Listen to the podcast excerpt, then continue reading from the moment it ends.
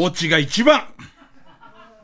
動物の死骸だらけだけども、ね、えー、初めて来た人は、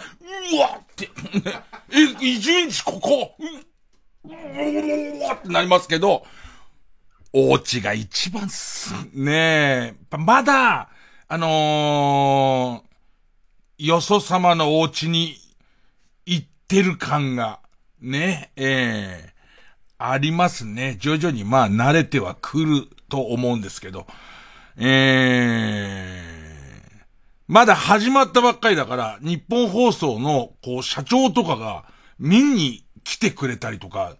するんですよ。で、えっと、そこでこう、こう、別の局の社長を過度にディスることになり、で、そうすると向こうはさ、そんなもんに巻き込まれたくないからさ、そんなことないと思いますけどね、なんて言うよ。それ言うよ。で、さらには、その子トーンを聞いて、あ、こいつ、裏では世話になってる放送局の社長ディスるやつなんだな。みたいな。ね、あんまり、あんまり近寄らないようにしようって、今、えー、日本放送の社長が軽く距離を撮り始めたところですかね。で、まあまあ、いろいろ違うことがあって、一番、あ、これ違うなと思ったのは、カフっていうその、えー、パーソナリティ側が、今から喋るよっつってマイクのスイッチを入れる、まあ、コントとかにまあ割と出てくる、あの、レバー。えー、肝臓という意味でのレバーですよね。あの、レバーが置いてあるんです。ベタって言って、ね、生、生で食べないでくださいって、ちょ、ちょっと、あの、炙ってくださいなんつって置いてあって、で、えっと、それが、そのレバーが、えー、っと、机にがっちり固定されてて、で、4人で喋れるスタジオだから、えっと、みんなのそれぞれのカフがあって、で、さらには、マイクが、あのー、机の上に立てるタイプのマイクで、えー、TBS は天井から、えー、っと、マイク、ヘビ、マイクヘビっていう風にぶら下がってるじゃないですか。たまにヘビに向かって喋っちゃってさ、あの、唇を噛まれて、猛毒で、ね、えー、えー、死んじゃう人とか、まあ、いますけど。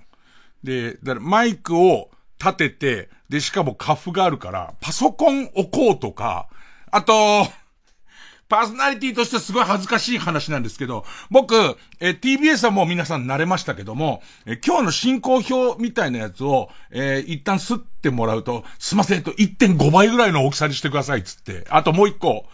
進行表どこ行ったかわかんなくなっちゃうから、進行表に色をつけてくださいっつって、めんどくせえのが進行表だけ黄色い紙使って、1.5倍ぐらいのデカさにして、それ以外の、あの、ものは、もう普通適当でいいですっていうね。で、えっと、あ、うんこ吹いた紙で全然大丈夫ですよ、なんつってね。だから、誰かのうんこがついてても全然いいんですけど、進行表だけはでかくするんですよ。その、でかい進行表とパソコンを置くスペースはあんだけど、どっかしらにそのカフに乗り上げたりとか、あのー、えっと、マイクに乗り上げたりとか、するの。ま、不満とかではないよ。何な、不満とか言った俺、それが、それがいいっていう話だから。少し斜めになったりとかしてる方がいいよねっていう、そういう話をしてますから。あと、えー、っと、TBS にはなくて日本放送にあるもんですよ。もう代表。鶴子。鶴子あるわー。行ったら鶴子いるわ、笑福亭鶴子。なんか、ずっといいんだよ、鶴子。えっと、しかもずっと元気で、ずっとエロいのよ。世の中のコンプラこんなに変わってんのにずっと。ねえっと、ずっと、でも、鶴子だからしょうがないっていう感じの、なんか、あれはエロとかじゃないです。下品とかエロじゃないですよっていう。えっ、ー、と、鶴子ですっていう、えー、感じになってるんで、ずっと続いてんですけど、挨拶行って、で、その、まあ、落語家としての、その、大御所でもあるし、うちの師匠との落語仲間でもあるし、そういう方も全部知ってるから、挨拶行ったんだけど、もう全然変わんない。75だよ。75。重みがゼロ。その75の落語家って人間国宝とかいう、そういう話の年ですよ。えー、多分、えー、っと、候補の会議とかの、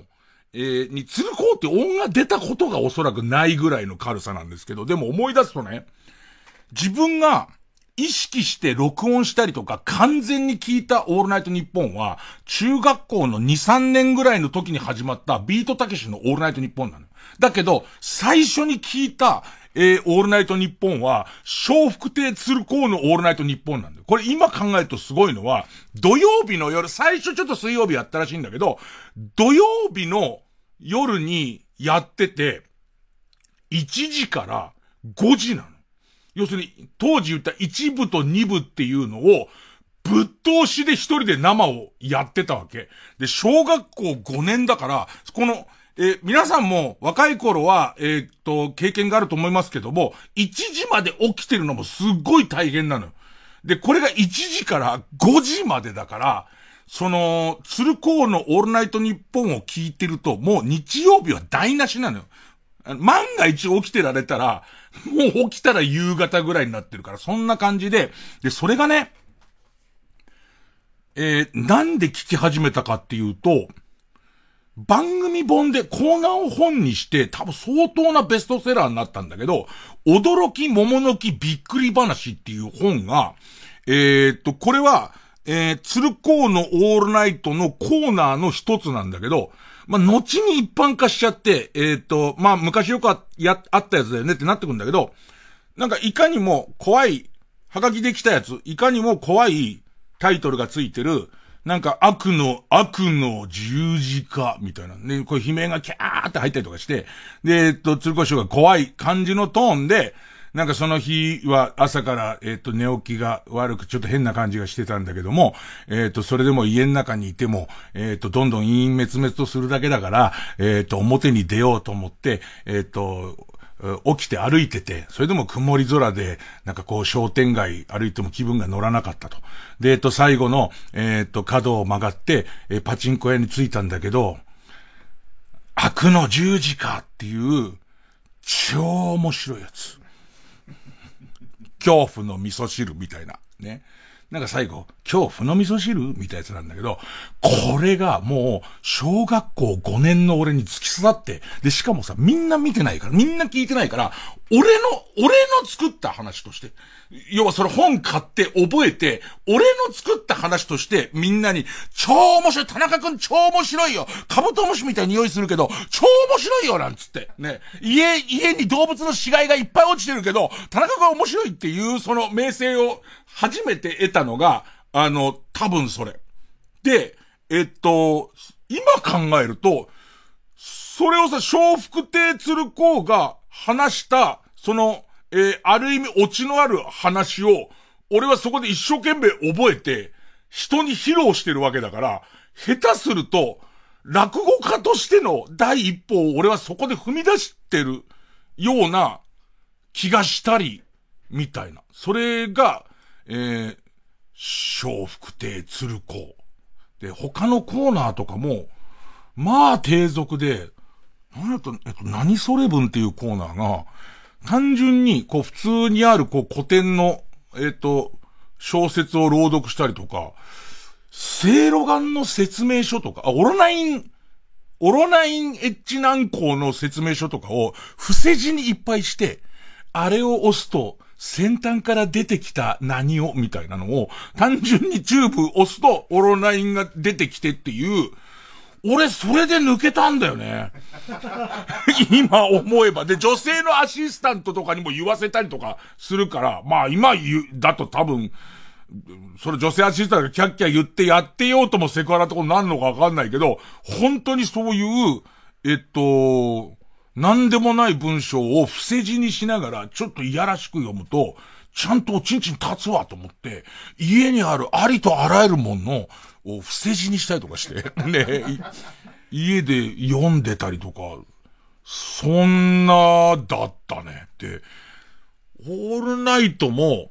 昔日本放送はいい時だけの日本放送つって、どんなヒットしても2年間で終わりっていうルールだったのを、このぶち抜きの鶴光賞のオールナイト日本10年以上やってんの。で、終わった後も、今度夕方の番組とか、二十何年とかやってんのよ。なのになんと伝統みたいなものを一切感じない。なんか、ああ、ドツルが、だいたいあの頃は、えっ、ー、と、リスナーの人はハガキに、ドツル、ドツルって書いてくるんだけど、えっ、ー、と、俺が、この後は、えー、鶴光の、えー、噂のゴールデンリクエストです。僕の番組の後、えっ、と、そのまま生放送でゴールデンリクエストだから、えー、鶴光の噂のゴールデンリクエスト、リクエストです。ドツルって言ったら、当時は必ず、あの、はがきに、おい、ドツルって来るわけ。なんやねん、ドツルってって言い返すんだけど、えー、っと、鶴光師匠久々に言われたって言った。ドツルを、ドツル言うやつ久々あったみたいな、そんな、あの、交流が、ありましたね。ええ、だからまあ大体それ日本放送で話せないことはここで話します。で、ここで話せないことはおそらく向こうで話すんだと思います。でいて、えっ、ー、と、NHK ではすっごいおとなしくしてます。すっごいちゃんとした、ちゃんとした人みたいな。あ、この頃のアーカイブを聞いてると戦後すぐはやっぱり GHQ の統治の影響が出てますね。なんて言ってます。ねえ、えー、どれが俺なのかはわかりません。ね。えー、あと何ですかね。えー、そんな中もラジオは自由に喋っていこうと思ってんですけど、先週、あの、マネージャーに言われたんですけど、えっと、生放送中に、えー、っと、多分カルタのコーナーだと思うんですけど、若月千夏さん、ね、もうインフルエンサーですよ。若月千夏さんが、なんか私のことすげえ言われてるっていうのを、インスタグラムの、えー、っと、なんて言うんですか？えっ、ー、と、書いてすぐ消えていくやつ、ストーリー、ストーリーに上げていたっていうね、えー、ことなんですけど、そういうとこだよ。さあ、えーと、ね、えー、ねなねな。さあ、えーと、言うけど、この後も言うけど、寝なよ。聞いていいこと何もないからね。おそらく日本中の人のほぼほぼみんなにこの番組聞いていいことはないですね。ただ、えっ、ー、と、もうしょうがないっていう人が聞く番組なんで、すいません、あの、しょうがないの人最後まで聞いてください。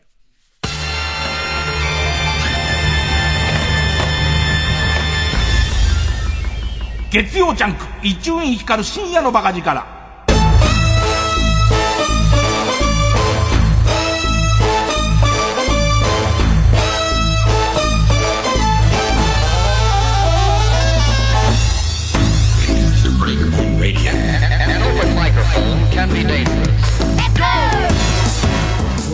はその日本放送行っ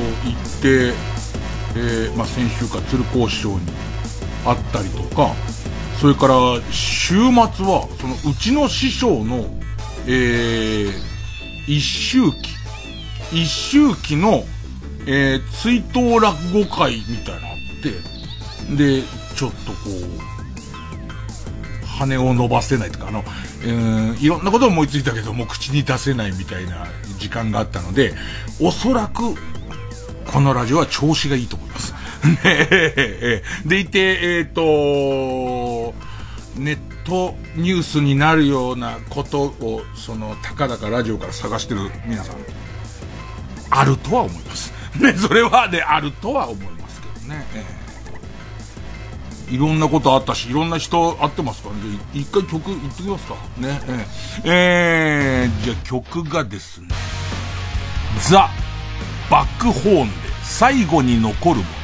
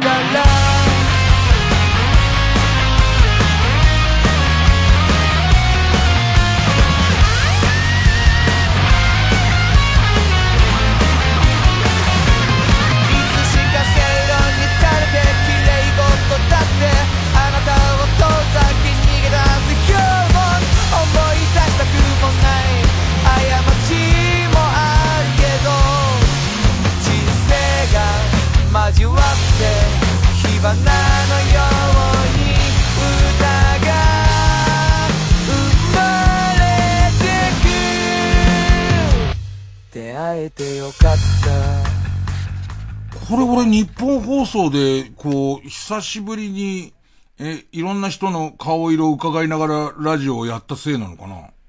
あの、CM 明けで、ちゃんとたっぷり話した方がいいみたいなことを今考えちゃってんだけど。おかしいよね、そんなのね。そんなんじゃない、そんなんじゃ、そんなんじゃないはずだよね。ここでまたダラダラ喋って、岡部さんが嫌な顔しながら、あいついつ CM、あれ？俺なんか、真人間になりそうだ。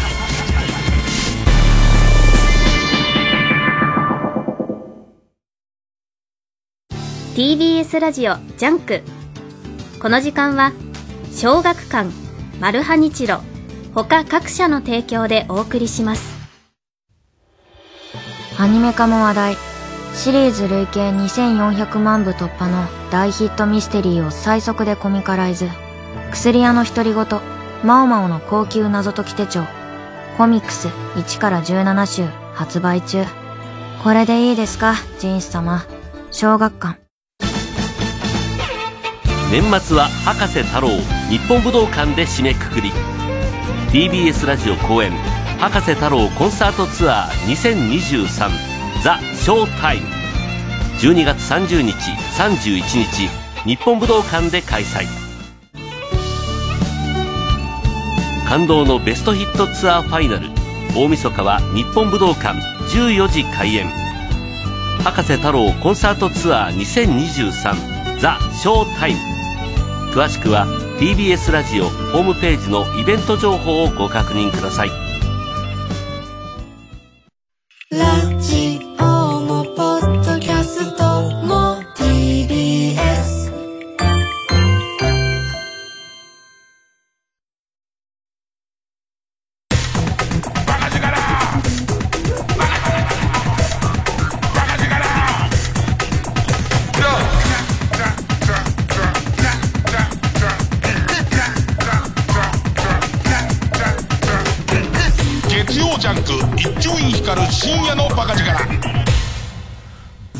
して話したいこといっぱいあるんだけど、どうしようか。えっと、そのね、前橋、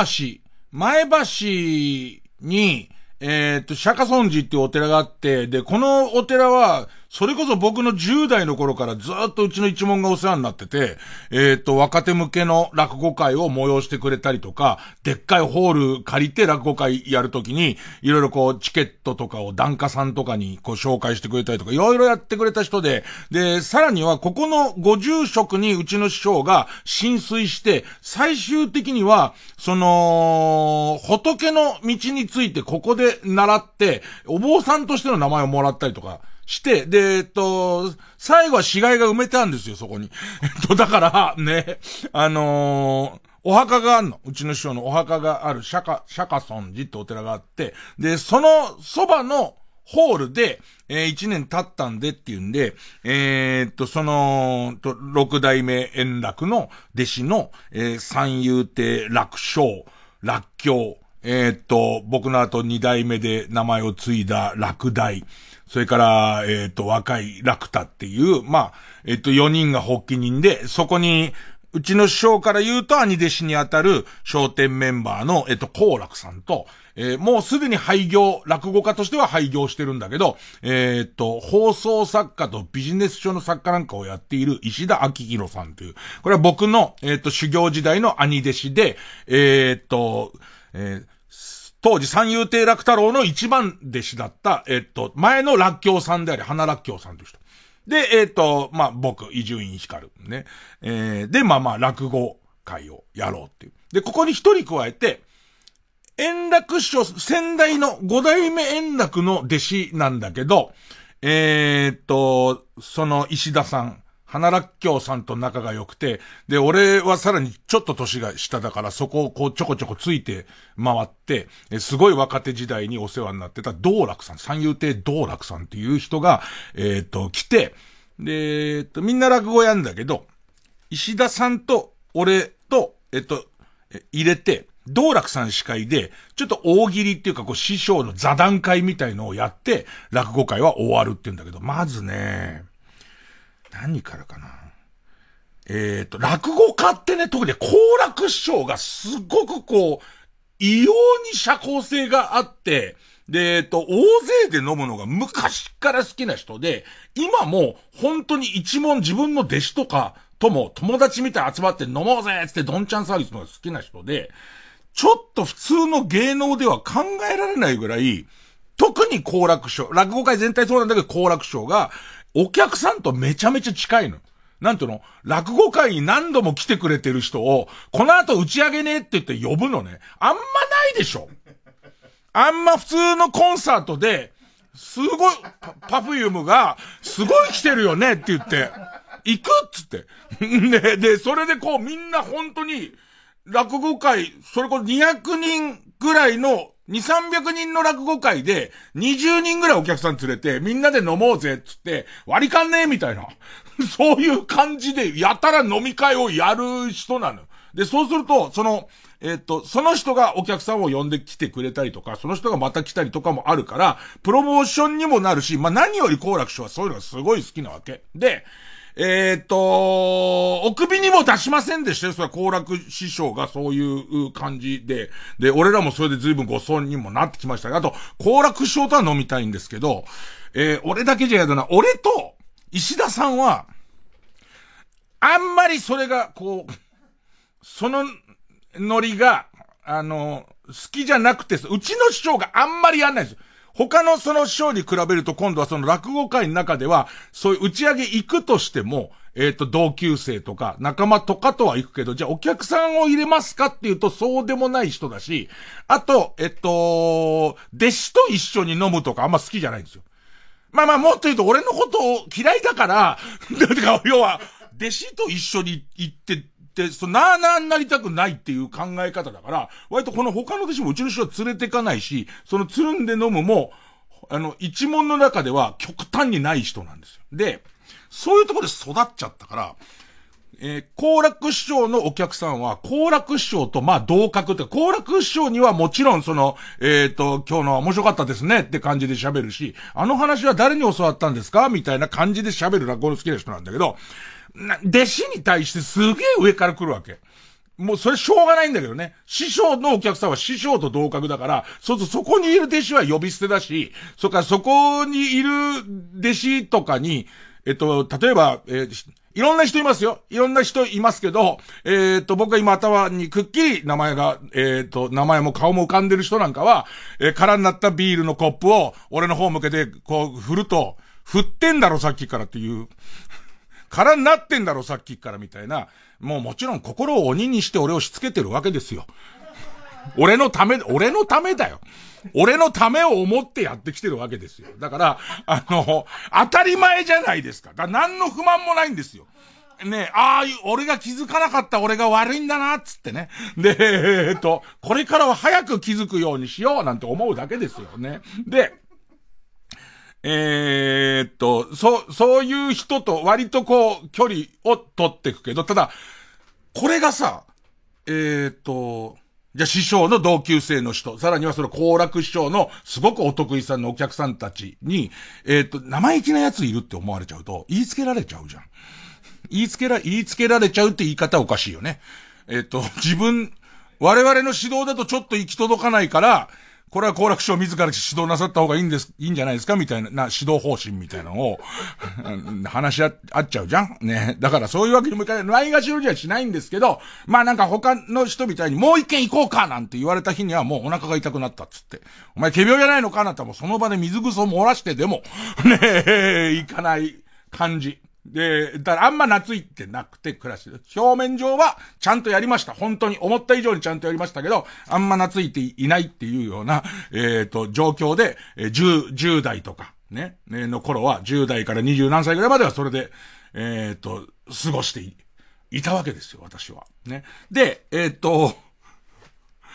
今回、あれから何年だい？えー、俺50、今度6になるから、あれから考えるともう40年ぐらい、そのスタートから考えれば40年ぐらい経ってるわけ。ね。で、えっと、身内は、ちょうど1周年の時に、えっ、と、一周期として法事をやってるから、えっ、と、門下の若い弟子たちは、みんなお墓にもう行ってるわけです。でいて、今回俺はこの、えー、群馬に来ることがあるからっていうんで改めて行くのに、入り時間よりずっと早く、えっ、ー、と、マネージャーの栗原と一緒に、お墓参りしてから行くわっていう、その釈迦尊寺行ってから行くわ、つって、その釈迦尊寺に、こう、よ、寄っていこうというですね。えっ、ー、と、お墓参りのルールが俺全然わかんなくて、お墓参りって、どんなだっけ？ど、ど、ど、な、なんかさ、えっ、ー、と、行くとどうなるとか、どのタイミングで行くとか、あれ行くと、その距離に応じてお墓参りは溜まるの。なんか俺の中に、俺の中にありがたみみたいやつは溜まって、そのお墓参りがこれぐらい溜まったらそこに誰かの団子を食ってもいいみたいのも確かあったとは思うんだけど、それが俺がお墓参り時にこう加入してないからまだなのかなみたいの。全然わかん、お墓参りに行くときに僕の思い出では、えっと、お寺さんに行って、どうもどうもって挨拶して、ああ、あの、熱心だね、なんて言われて、大きくなったね、なんて言われて、あれ、カブトムシの匂いがするね、なんつって。で、えー、ギーってあって、で、その、あそこでお線香を買う？あそこでお線香を買って、買うのかと、あそこでは、なんか、お金いる？あの、お線香代と別に、お坊さんにあげるやつ。黒いご祝儀みたいなやつ。ねえ。ご香典的なやつってお墓参りの時いるかどうかもわかんないし、なんか僕のイメージでは、あそこで、えっと、お線香を買って、でも、で、その、正式に一周期ではないから。正式、一周期の法要はもう終わってるからよくわかんないんだけど、お坊さんついてくるお墓まで。で、それよくわかんなくて、なんかその、何周期みたい時には、えー、っと、なんかこう、10アニバーサリーみたいな時に、逆、逆アニバーサリーみたいな時には、ね、あのー、お坊さんも一緒に行ってなんか拝むような気がする。で、そうじゃない時は、お線香だけ買って、行けばいいのか、挨拶もいらない説もあるし、あとはそこがお寺ならばお線香とかあるけども、そうじゃなくて公営の墓地とかは、それないから、家からお線香をちゃんと買っていって、そこで火をつけて、みたいな感じの、それがあんまわかんないわけ。で、で一緒にいるのが、えー、っと、それ若いマネージャーの栗原だから、栗原も、いまいちわかんないわけ。でいて、もしものことがあるから、その、一応、途中でお線香を買おうっつって。ね。で、えー、っと、え、お線香ってどこで売ってんだっけみたいな。あと、お花って、どこで売ってんだっけみたいな。そしたらさ、えー、っと、駅にあるっつって、クリアがいろいろこうネットで調べたら駅にお花屋さんあるからって言って言うんだけどさ、あの、予想した通り駅のお花はお墓のじゃない。あの、駅のお花は、なんかその、えっ、ー、と、派手なやつじゃん。アメリカから来たやつすげえ多い感じの、あのー、きらびやかな花じゃんか。で、駅のやつ違うなってなって、お寺の周りにはあるんじゃねえかみたいな、えー、感じで、一体確かにあって、そこで見繕ってもらってこういうのやってください、なんつって。だ向こうの方がよく、その、釈迦尊寺が有名だから分かってる人で、えー、っと、円楽さんの法事ですか？なんて言われて、あじゃ円楽さんだったら、紫のお花を入れた方がいいですね、なんつって。ちゃんとしてんだよ。ね。でいて、えー、っと、ワンちゃん、ここに線香売ってないかなと思ったら、花屋だからないじゃん。でいて、近くのスーパーみたいなとこ行ったら、これが困ったもんで、うちの師匠にあげる線香を、毎日こう以外ってわけいかないじゃん。ね、線香の、そのブランド、だって、そずーっとそこにお世話になってきて、今もお世話になってるから、それが、その、ピンポイントのブランドで、線香を買わなきゃいけなくて、びっくりしたね。毎日こうって、普通にファミマとか置いてんのね。ファミマに線香置いてる感じあった。ほいで、買って、行ったわけ。そしたらどうもその途中からでこう調べる限りは、その、と、普通のその、途中でスマホで調べる限りは、えーっと、何周期みたいのじゃない限りは、お坊さんを、その、えーお墓の前で呼んで、えーお経を、えー読んでもらうとかないですと。で、なんなら、えっ、と、一応一声はかけてった方がいいけど、家からその持ってってるやつがあるんなら、もうストレートでお墓に行ってもいいです、みたいなこと書いてあるんだよね。あ、そういうもんなんだと思いながら、えー、行ったら、まあ、その、通っていくから、一応顔だけ出そうと思ったら、その、俺がその10代の時からお世話になってる、もう50、大住職がいて、んで、どうしたって言うから、あ、そのお墓にちょっと参らせてもらおうと思いまして、なんつって。ほいで、あ、そうかそうか、偉いなぁなんて言いながら、いや、早いもんだなぁなんて話したまま、じゃあ、あ、すいません、じゃあ、あの、勝手にやって、そのまま落語会の方に行きますんで、って言ったらさ、その大住職がついてくるって言うの。で、そのついてきた上に、あの、いろんな世間話をしつつ、こっちこっちなんて案内してくれて、じゃあ一応、あの、形だけでも手合わせていきますんで、なんつって、まず、線香が、えっ、と、栗原が、こう、その、持ってきてくれた線香と、その、線香なんだけど、まず、俺らタバコを吸わないせいで、ライターを持ってないということに気づくんだよ。で、で、その、線香直ライターでつけていいのかどうかもわかんないんだけど、どうしようどうしようってなってたら、スッと後ろから来たおばはんが、ね、ああ、楽だいって言われて、どうしたのどうしたのなんつって。で、いて、いや、ちょっと今、お線香をあげようと思って、線、あの、ライターを忘れてしまって、なんか見覚えはあるんだ。見覚えはあるんだけど、あこの人、40年前の居酒屋酒奉行にもいたっていう、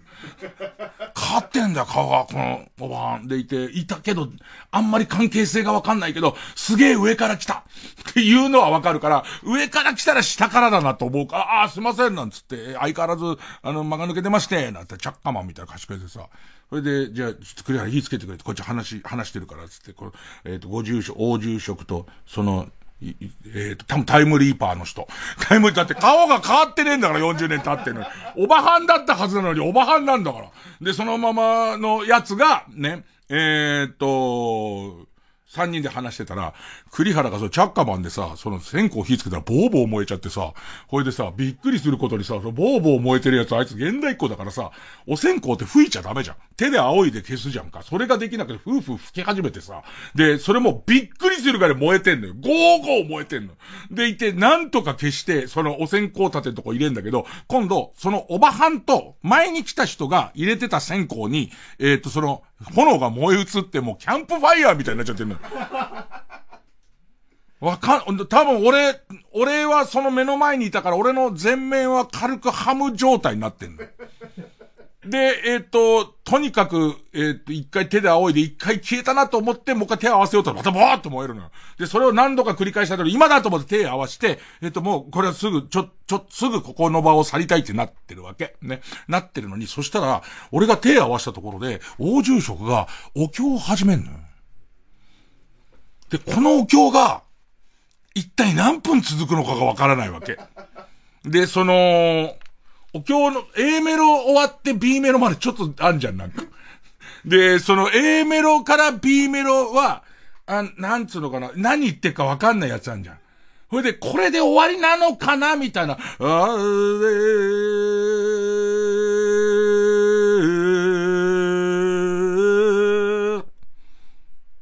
ここかなって思うと、ここかなのところで、なんかさ、えー、と、昭和何年生まれでこうで、こういうとこで生まれて、えー、と、割とこう、言葉の意味がわかるフレーズ始まるじゃん、なんか。あの、洋楽の唯一歌えるとこみたいなの始まるじゃん、なんか。ここ入ったらとりあえず、born in the USA って言っていいとこみたいなのあんじゃん、なんか。そこ始まって、終わりかなって、また横で栗原も、終わりかなの顔してちょっと見るんだよ。今見んじゃねえよ、バカ。見んじゃねえ、みたいな。それ今、今見ちゃダメなとこだから、つって。で、で、またその、いや、あん、こ、境目来てこれぐらいで終わりかなと思って、き、栗、栗原がずーっと見てて、見んじゃねえよつって見ると、向こうでボーってまた燃えてるから、それを消すんだよってなってですね、消すんだよってやってと、今度大住職が、あの、知らねえメロディーのやつまたやり始めるから。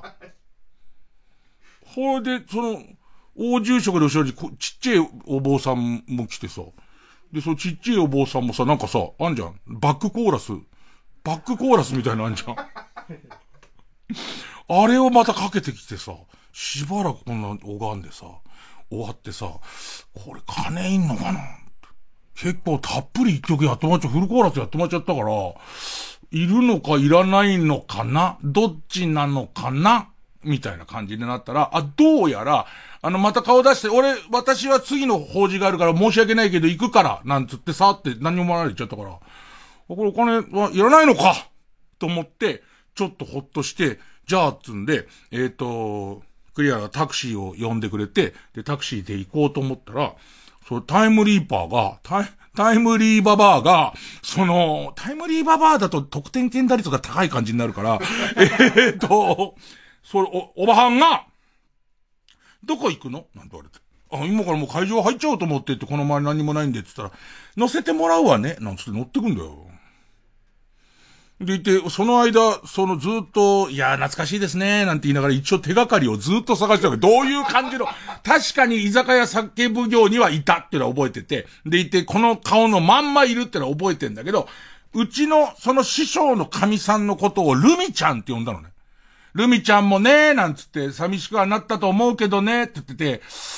そっち絡みなのかとあ、そうですよね。って言って、ね、仲が良かったですもんね。みたいな。そのルミちゃんのトーンで、絶対これ仲いいと思ってから、仲が良かった、よ、良かったですもんね。なんて、今でもよくお会いになるんですか？うん、たまにね。なんて言ってるわけ。これはちゃんとやらなきゃと思って、全部その辺の手探りのまんま、えー、っと、その会場について、それじゃあここで、なんて別れて、で、楽屋入ったところで、えー、っと、栗原マネージャーの栗原に、あの方ど、どんな方なんですか？知らない。全く知らない。つって。ねいや、記憶の底にはある。記憶の底にはあるけど、誰だか知らない。つって。で、栗、栗原も呆れて物が言えないっていう。だって絶対話してる内容は、もう絶対覚えてる人の内容だから、いたのだけは覚えてるから、あの、その全く知らないわけじゃないんだけど、どういう間からかわかんないんだけど、したら終わって、落語会終わって好楽師匠が例の感じでちょっと打ち上げ行こうかつって、その近所の中華屋さんに大勢ついったんだけど、いるんだよ、そこにも。結局わかんない。結局誰だかわかんない人とずーっといたんだよ、俺。じゃ誰なんだろうな。まあ、少なくとも誰だか俺がわからないと思ってるとは思ってないと思うけど、わかんない。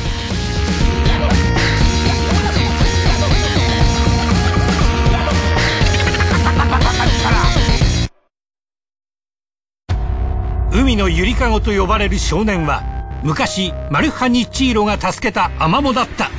種をまく背中に海の未来が宿る。次回「パイレーツマルハニチーロ」アマモよ継続は必ず実る。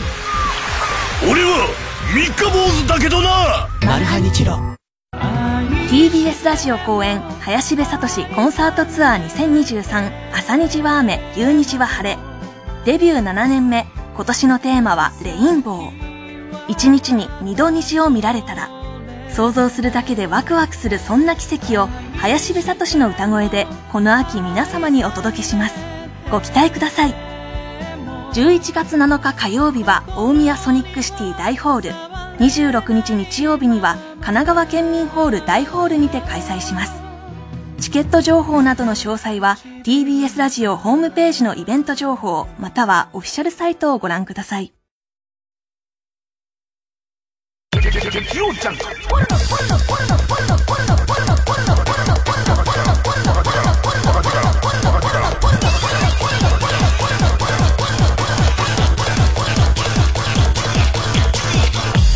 深夜のバカ力ここで荒井魔ジの英語会帰をお聞きください。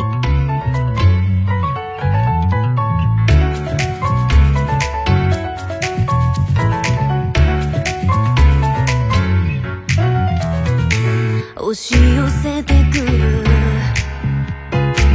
足早な期待が見える景色はきっと同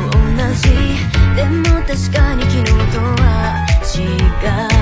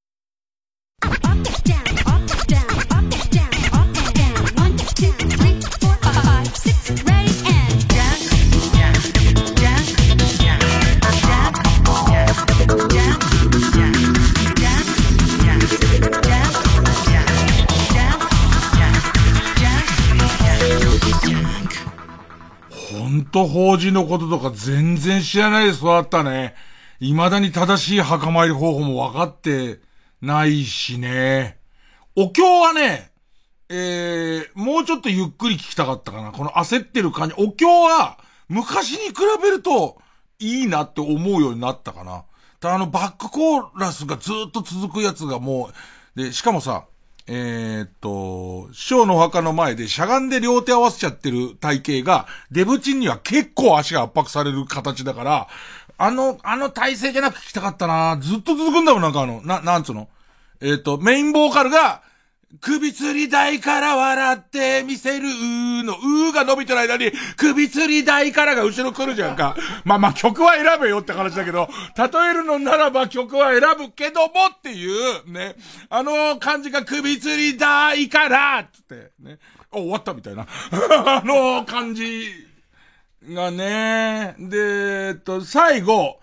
俺相当ベロンベロンになっちゃって、その飲み会でベロンベロンになっちゃってた時に、向こうの方で、そのタイムリープババアを、好楽師匠が呼んでる名前が聞こえて、初めて、江川ちゃんつって、江川さんって俺初めて聞いたわと思って。俺多分40年前も聞いてないんだよ。その40年前もこの人が何なのか全然分かってないまま、ずっとお酒を継いだりとかご苦労様ですって言ってたってのは思い出したけどね。で、中で、えーっと、その全体のその回の中で、嬉しかったっていうか、まあ、落語会なんてほとんどそのマネージャーの栗原行ったことがないし、そのいろんなスケジュールを仕切らなきゃならないし、彼女なりに失礼があっちゃいけないってことをすごい一生懸命やってるわけで、そんな中で、えーっと、最後のその座談会を、みんな揃ってるところだから、えーっと、見てて、見てて。そこの司会をやってたさっき言った道楽さんね。道楽さん、もう栗原にその道楽さんの司会っぷりがハマっちゃって、道楽さんがすっごい面白いって。あの方は何て言うんですか？で、あの方は、えっと、どれぐらいの角にいるんですかって。あの方の、その、なんていうの、笑いのリズムとかがもうめちゃくちゃ、でまあ、本当にこの人面白い人なの。で、その時言ったんだけど、あの人は、俺が17で落語会に入った時に、こんな人いるんだっていう。なんと、落語が上手いのも上手いんだけど、その落語が上手いですよっていうか、面白い。とにかく、間からセンスが全部面白い。正直自分が入った時に、えっ、と、自分天狗で入ってきてるから、怖いもの知らずで入ってきてるから、えっ、と、師匠たちはすごい上手いし、落語がめちゃくちゃ上手いって思ってるけど、自分もそこそこ面白いって思ってて、えっと、この人はすげえなって思ったのは、その道楽さんと、えっと、その、後に辞める、その石田さんになる花らっきょうさんの、この二人がもう、群を抜いて落ち、こんな面白い、テレビに出てない人に、こんな面白い人がいるんだ、つって、俺が17の時多分、25、6だと思うんだけど、なんか、その、その、うんと、70歳、60歳、70歳の人が落語上手くてもそんなに驚かないわけ。こっちは調子乗ってるから、その年には上手くなるよって思ってるけど、どうも変わらない人が、こんな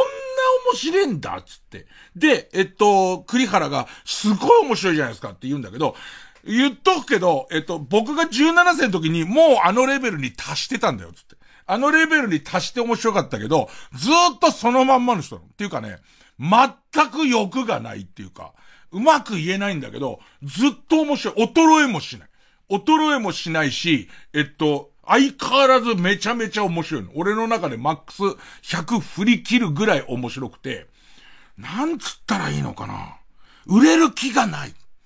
で、それも俺、なんとよくいるのは、よく芸人に多いのは、実力がない人が、及びがかからないことを、えー、追い風に、俺はテレビなんてって言ったりとか、俺は売れたいと思ってやってないからっていう、その、その言い訳パターンってすごいあると思うんですよ。なんかその、メジャーから及びがかかってないのよ。俺はメジャーに縛られるよりも、インディーズでやりたいって思ってっから、みたいな、そういう車に構えた方じゃない。なんか、普通に、普通になんかそこに欲がないっていうか、その、売れるための、なんかこう、努力っていうか、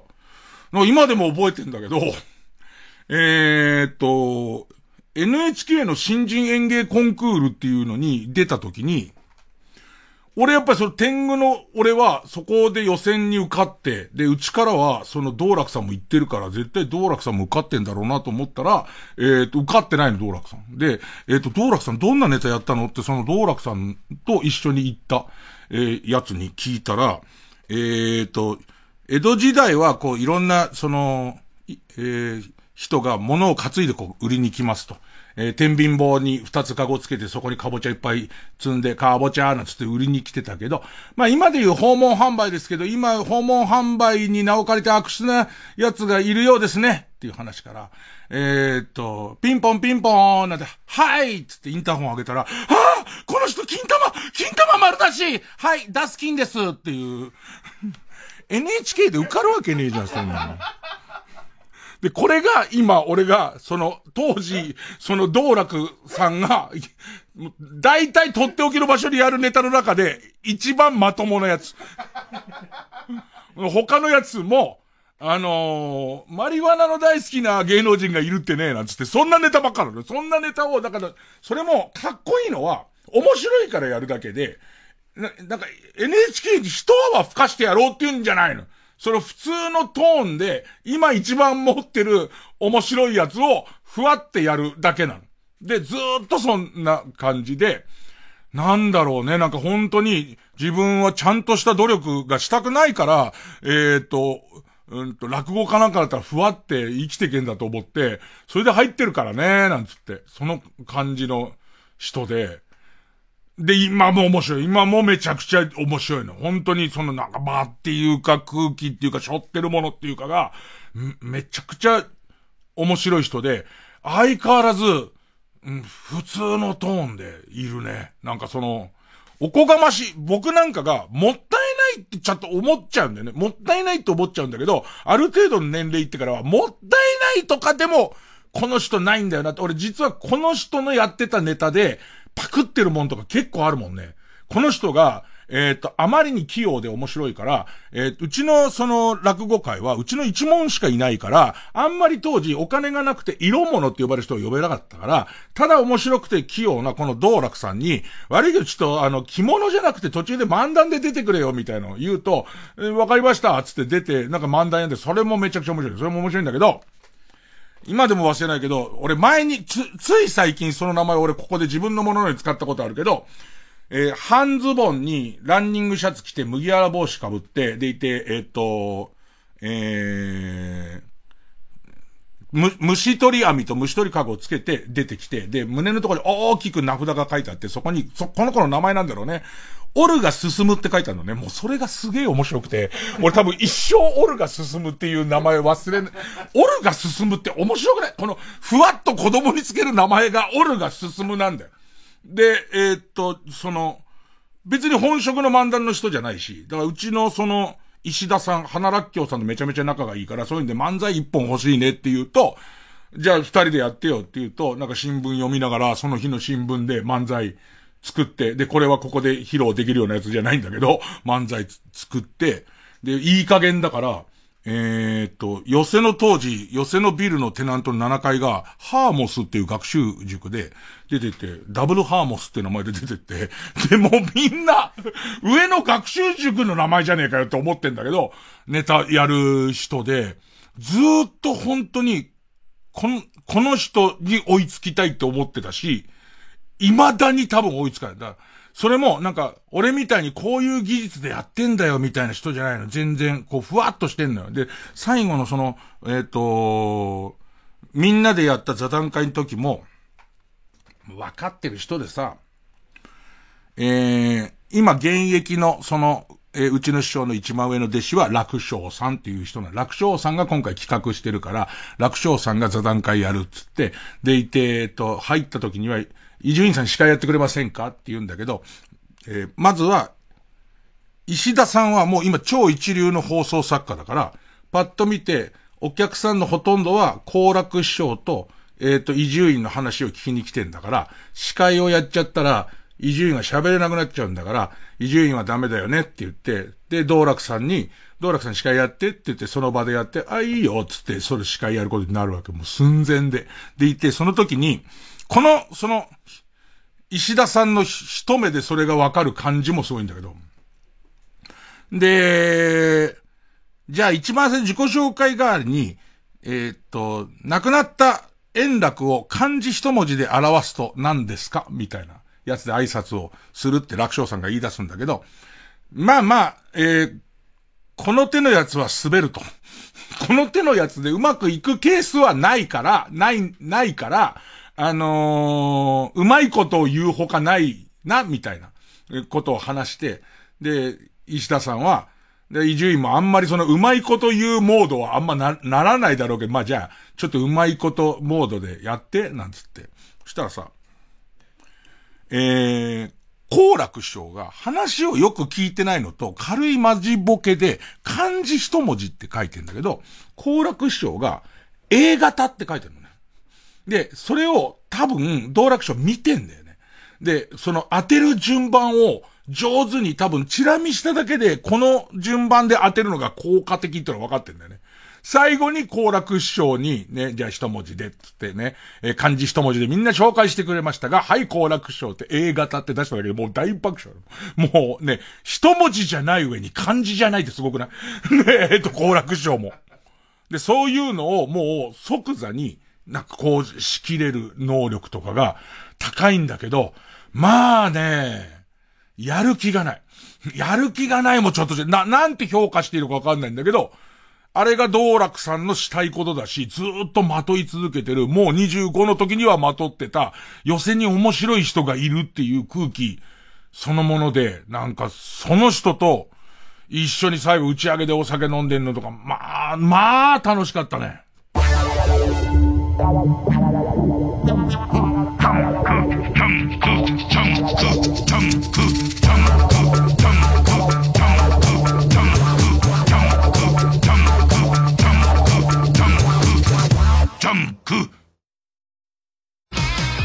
ュジュ東京ドーム公演開催決定。TBS ラジオ公演ソニー銀行プレゼンツジュジュ園スーパーライブスナックジュジュ東京ドーム店。ママがジュジュ20周年を盛大にお祝い。人よ限りの大人の歌謡祭。来年2月世界最大前代未聞のスナックが開店。昭和歌謡の名曲でママが皆様をおもてなし。スナックジュジュ東京ドーム店。開催は来年2月17日土曜日。詳しくは JUJU 公式ホームページまで。モードの帝王没後日本初の大回顧展 TBS ラジオ公演イブ・サンローラン展時を超えるスタイル。特別協賛サンローラン。国立新美術館で開催中。イブ・サンローランの歴史。それはファッションの歴史。ラジオ。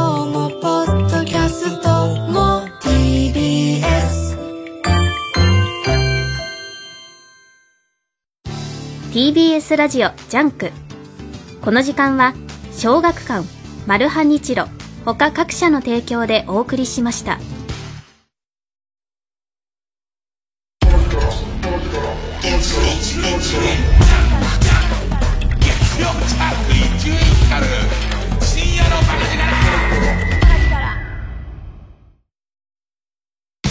声優須崎彩さん。ミンティアプラスボイスを食べたいい声で未来から来た魔法少女風に宣伝をお願いします。はい。みんな信じて。ミンティアプラスボイスはのど飴チップ配合。いい声をサポートしてくれるの。アイムエンタープライズ声優公認のどタブレット。ミンティアプラスボイ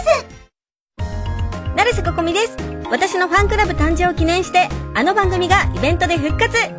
成瀬ここみファンクラブ誕生記念。プルルンハニートラップ復活祭。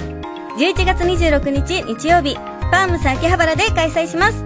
ゲストには女性お笑いコンビ小田上田さんが決定しました。さらに豪華ゲストもブッキング中。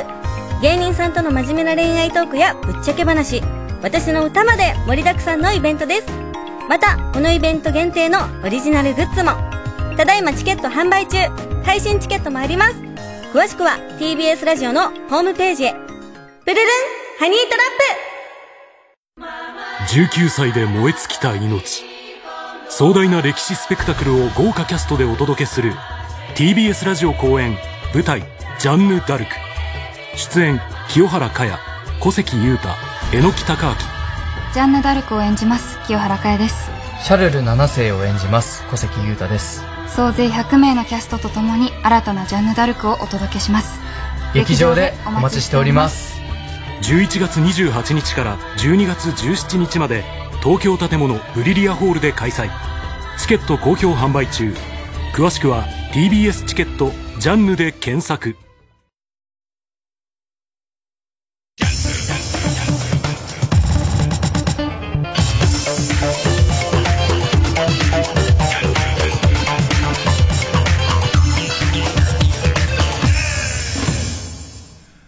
で、その、今は作家の、こう、石田さん。で、それこそ、ビジネス書のコーナーとか行くともうこの石田明の名前何冊か立ってるし、えー、っと、テレビの方だと不思議発見とか石田さんだし、えー、まあ、出、出世してる人なんだけど、俺が入った時のその兄弟子、兄弟子で、なんかこう、いつもこう、石田さんには焼きもちを焼いてて、明らかに師匠に可愛がられてんだよね。あのー、ダメな人はこの人、ほんとダメな人なのよ。で、えっと、だけどなんか、僕は、割とそつなく何でもできるし、えー、っと、一番下のペーペーだがなんとかこう聞き聞かさなきゃっていう気も張ってるから、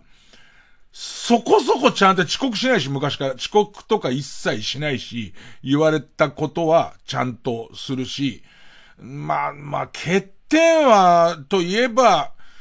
夏場カブトムシの匂いがすることぐらいで、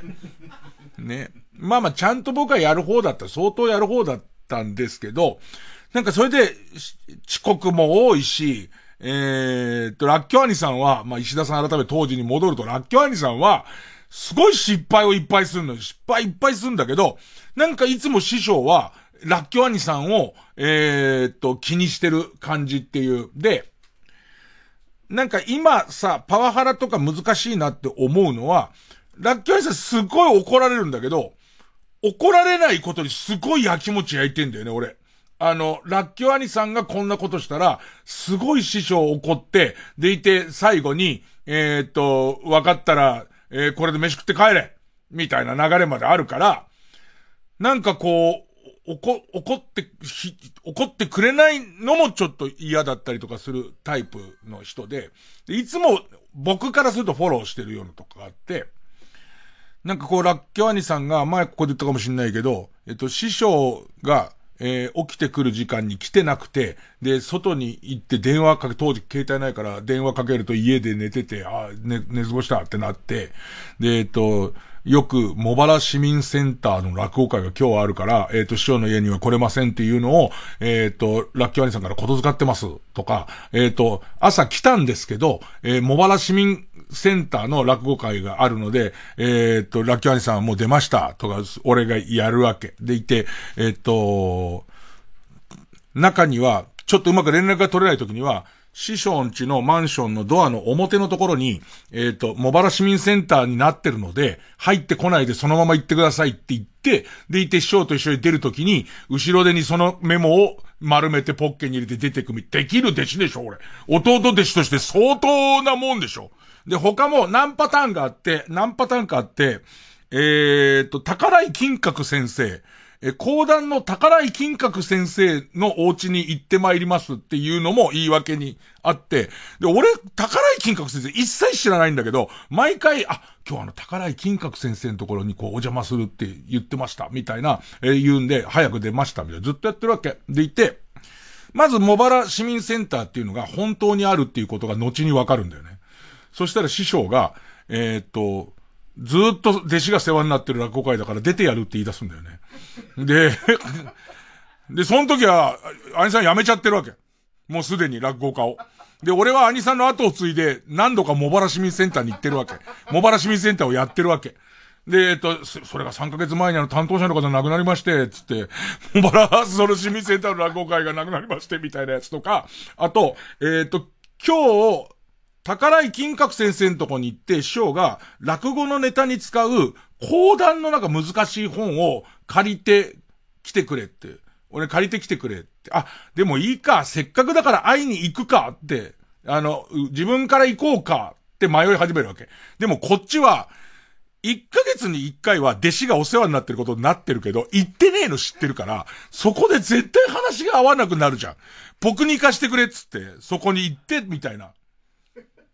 その感じ。で、その時も、お尋ねしたら、お弟子さんがいて本貸してくれたから、俺は一回も会ってないんだよ、この人に。ずっと言葉で発したことはいっぱいあるけど、みたいな人で、その、俺としては兄弟子のしくじりをいっぱい苦労してたけど、僕がいたおかげで、相当大丈夫だとこありますからねって感じなんだけど、飲みながら聞いてたら、一番でかい何やりましたかって言ったら、師匠の着物を、えっ、と、持ってく途中に3回なくしてると。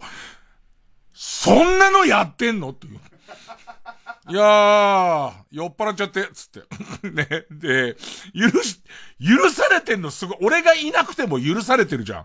そう思った時に俺は今まで自分を買い被ってたなと思った。この人おそらく何一つ俺が言い訳しなくても全部、だって師匠の着物だよ。値段としてもすごいじゃん。で、しかも2回は落語会が終わってから預かって家に帰る途中に酔っ払っちゃって電車の中で置きわ置き忘れちゃったっていうね。で、1回に関しては行きになくしてんのね。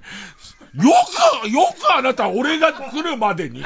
俺がこの一問に入ってくるまでに普通に首繋がってたなっていう人なんだけど、なんつってもう本当にこうちょっと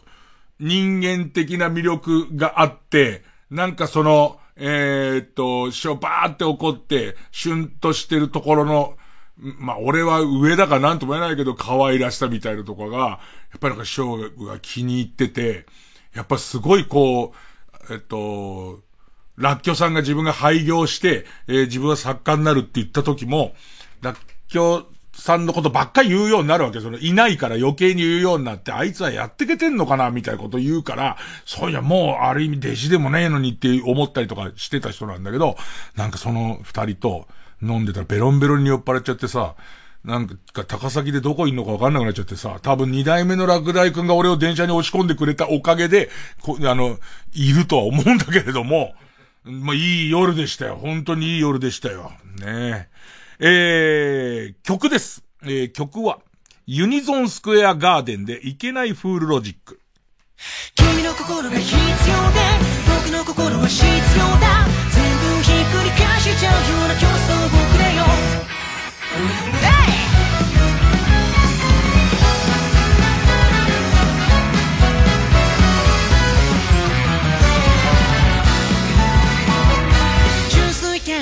調でも順風でもなんだかんだ全てがつまびらかとかありえないぜいぶかったり気張ったり言い合ったりピチクパチク解決の手だってはなかなかな極楽かさあちょっとしすぎみ適正に反乱もきたせな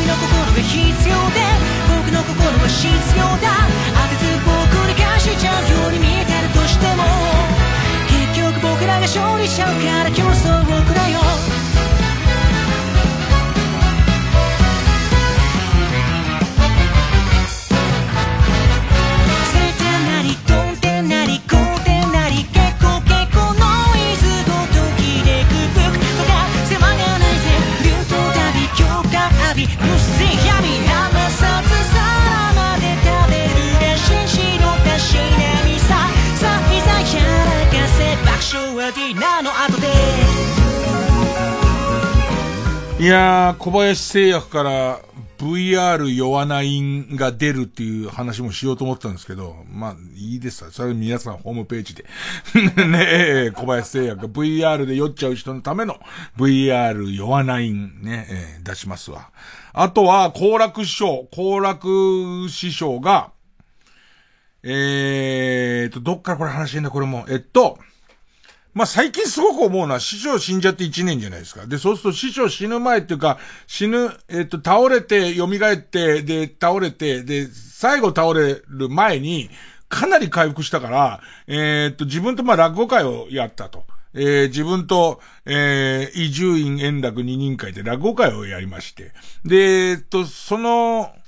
俺はその一回やればいいなと思ったし、一回やりたかったんだけど、した師匠元気になったし、えー、三、四箇所やるっていう、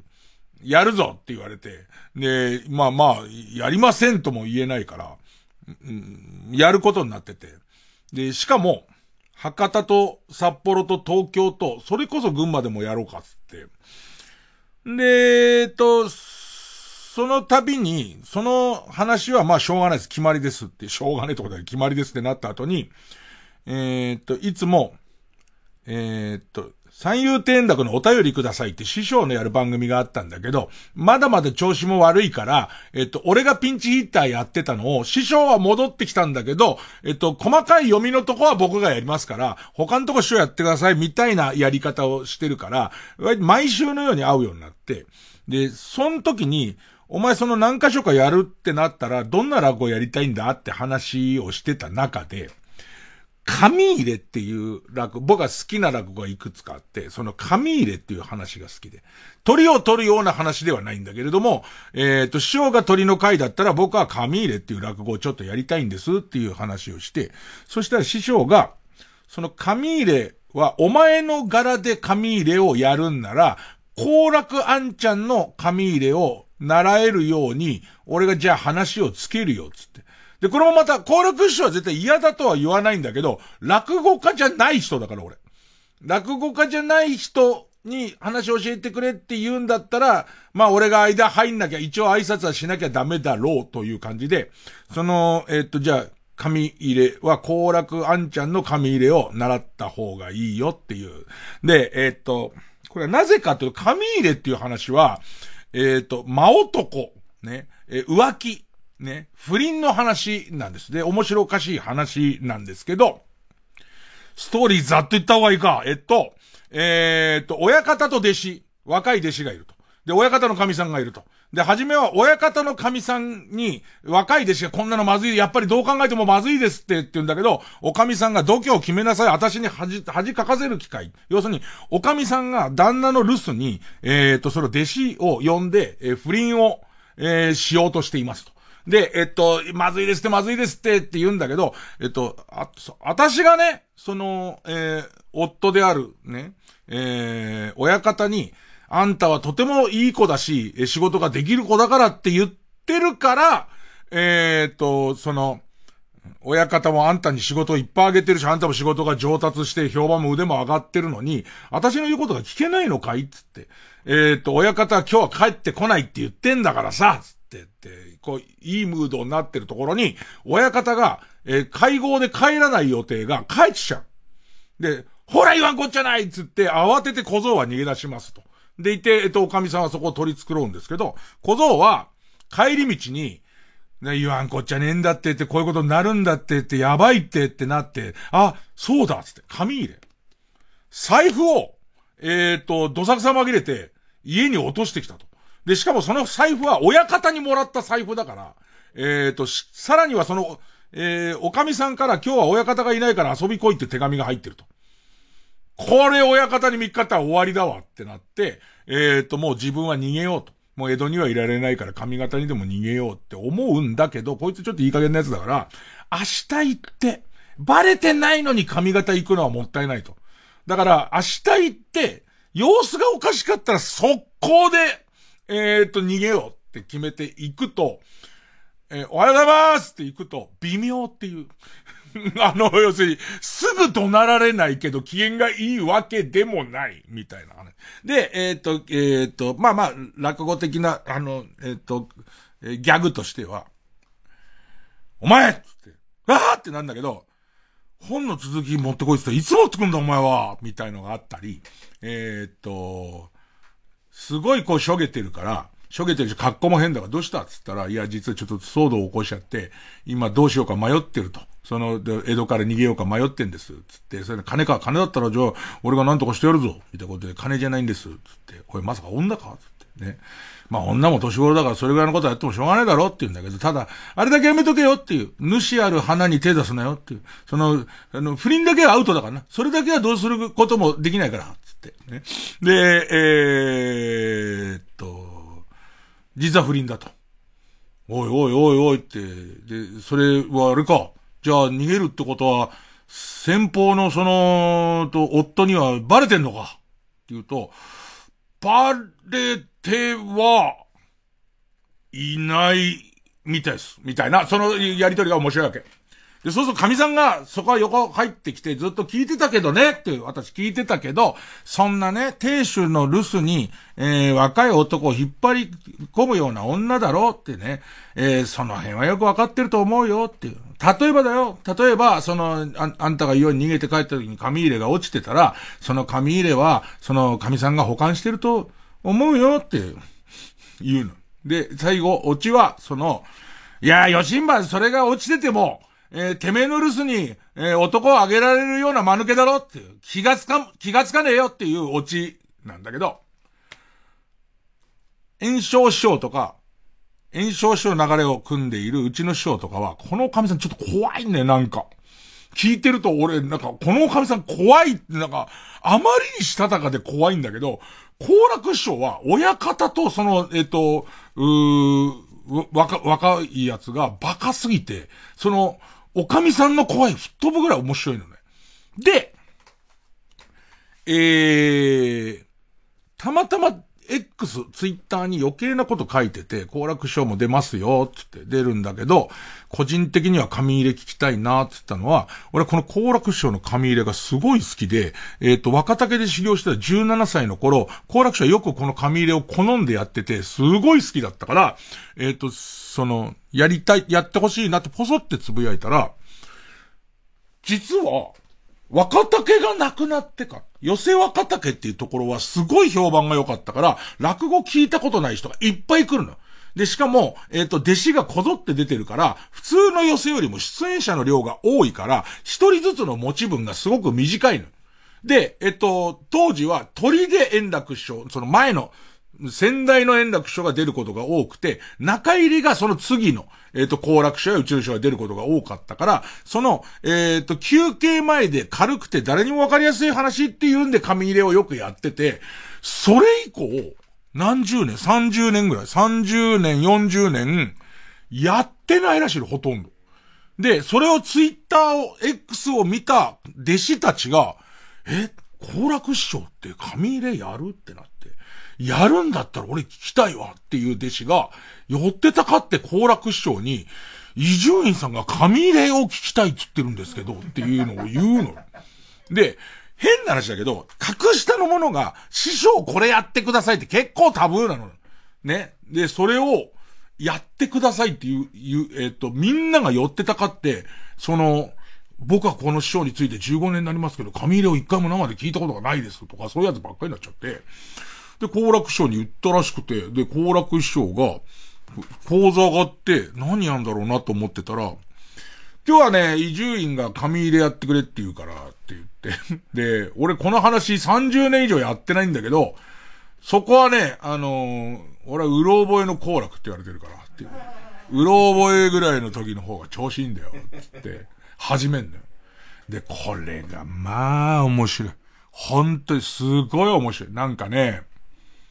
今俺が、その、うろ覚えが習ったこともない紙入れのストーリーを言ってるけど、これは割と説明しすぎなストーリーで、なんかね、落語ってこういうもんだなって思うのが、なんかこう、またいい感じ、頭昔、今もこうワイドショーとかは、こういろいろこうみんな人気だけど、昔からこうやって人の噂みんな好きでね、なんつって。で、人に言うなと言うその人が、人に言うなと人に、なんつって。よくない？なんかもう、落語を聞きに来ましたねっていう感じすごいするじゃん。で、そこから枕に入るんだけど、その枕も、えー、その落語の本題に関連する、えっ、と、小話みたいなのやんだけど、えー、っと、おい、あの話聞いたか、あの話、つって、あ、でもお前に言うと絶対あれ、あの、他の人に言うから、でダメだ、お前には言わねえなんて、俺大丈夫だ、大丈夫、大丈夫、絶対言わないから、つって。で、えっと、真男騒動なんだよ。豆腐屋の神さんが、あの、んあの、やってんだよ、つって。不倫してんだよ、つって。で、えっと、誰とつったら、縦小屋の犯行だ、つって。あ、そんな縦犯、やってんだ、なんつって。お前絶対誰も言うなよ、なんつって。人もあって逆側向いて、おう、ケンちゃん。あの話聞いたっていうのね。そのもう、その間だけで面白いの。で、それは4人ぐらい経過するんだけど、その4人に対しても、振りは割と小さめで、もう逆サイド向いて誰か見っけたって目配りのとこで、また言うってわかるから、もうめちゃめちゃ面白いの。で、えっ、と、で、こんなことを繰り返すと、まあ、もう町内中知ってんだ、つって。で、とんでもないやつに伝わっちゃうんだよ、つって。えっ、と、ねえねえねえ、いい話があるんだけど、ってバカっぽい喋り方して。ねうるせえな、今。仕事が忙しいんだよ、今。あの、昼までに、が、ガンモドキを10人前作んなきゃいけねえんだ、つって。この時点で勘がいい人は、うわ、豆腐屋に行ってるこいつって。わかんない。だけどそれも、さって言うから、客席で分かってる人がそれほどたくさんいるわけじゃないの。なんとなく、あれあれあれあれって思ってて、で、それで、えっ、と、真男騒動、真男騒動、もう、俺の大好物だね。誰にも言うなよ、なんて言いながら始まるんだけど、それで、えっ、と、誰だ、浮気してんのは、つったら、えー、東屋の神さんだっ、つって。で、人もあって、おいおいおい、どう、だ、だ、相手誰だっつったら、建具屋の犯行、つって。確かにあそこは怪しいなんつって、ね、許せねえって言うんだけど、その最後にいいトーンで、誰にも言っちゃダメだよっていうのね。それがまた大爆笑なんだ。なんか、俺の拙いやつで聞いても、聞いても、全然粋じゃないんだけど、この好楽師匠の目くばせで、あ、誰か来たな、こいつ言うな、とか、えっと、それさっき言ってる、えー、っと、ガンモドキ作ってんだをすごい立てないんだよね。俺だったら伏線回収とばかりに言うんだけど、気づく人からちょっとそうになって笑えばいいやっていう感じとかが、めちゃくちゃうまくて、で、本編は本編で、まあこれがうろ覚えって言ってるけど、やっぱいいんだよね。なんかだからそれを聞いちゃうと、本当に紙入れ習ってやりたくなる反面、えー、っと、こうカレンダーで、本来はショートの落語会をやる予定だった日っていうか、博多天神落語祭りっていうのがもう始ま、始まるから、あ、俺ここま、この、これをもしやってたら、その前はずっと稽古をしてるから、おそらく日本放送の帯は引き受けてないな、みたいなのとか考えると、なんかその、師匠亡くなって、落語をやらなくてよくなったことの、なんかこう、ほっとするような、あ、でもこんな、やっぱ落語面白いんだ。紙入れってこんな面白いんだ。俺だったらこういうくすぐり入れるなっていうのが一つと、なんかいろんなこと考えるわけ。で、楽屋に好楽師匠が、あ、うろ覚えでも結構やれるもんだね、なんて言いながら帰ってくるわけ。で、で、えっと、楽屋行ってありがとうございましたって勉強させてもらいましたってみんな割と弟子がざわめいてて、師匠の紙入れ初めて来ましたとか、もう早速稽古つけてもらいたいやつがいっぱいいるわけ。で、そんな中で、ポソッと、落第くんが言ったこと、俺の二代目落第くんが言ったんだけど、兄さん、うちの師匠の一周期の回で、不倫ネタをリクエストするってどういうことですか？って言われて。ああああって思って。うん。真っ青になって帰ってきたよ。月曜ジャンク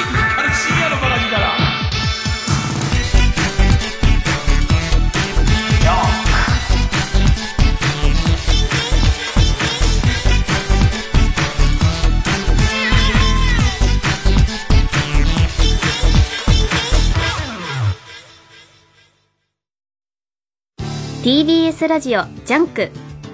この時間は小学館マルハニチロ他各社の提供でお送りします。俺ちょっと愛が重いけど幸せにするよ。雇われの殺し屋とさらわれた令嬢が契約結婚。決して交わらないはずの二人のラブサスペンス「蛍の嫁入り」コミックス発売中。コミックアプリ漫画ワンで連載中。小学館皆さん TBS ラジオのポッドキャスト聞いてますか？お笑いカルチャーニュースにお悩み相談などなどそのタイトルは100以上。好きな時間に好きなだけ全て無料でお楽しみいただけます。ポッドキャストならではの企画も盛りだくさん。新たな出会いがあなたを待っているかも。えあの人の番組もあるじゃん。知らなかった。大丈夫。過去のアーカイブも聞けちゃいます。TBS ポッドキャストで検索光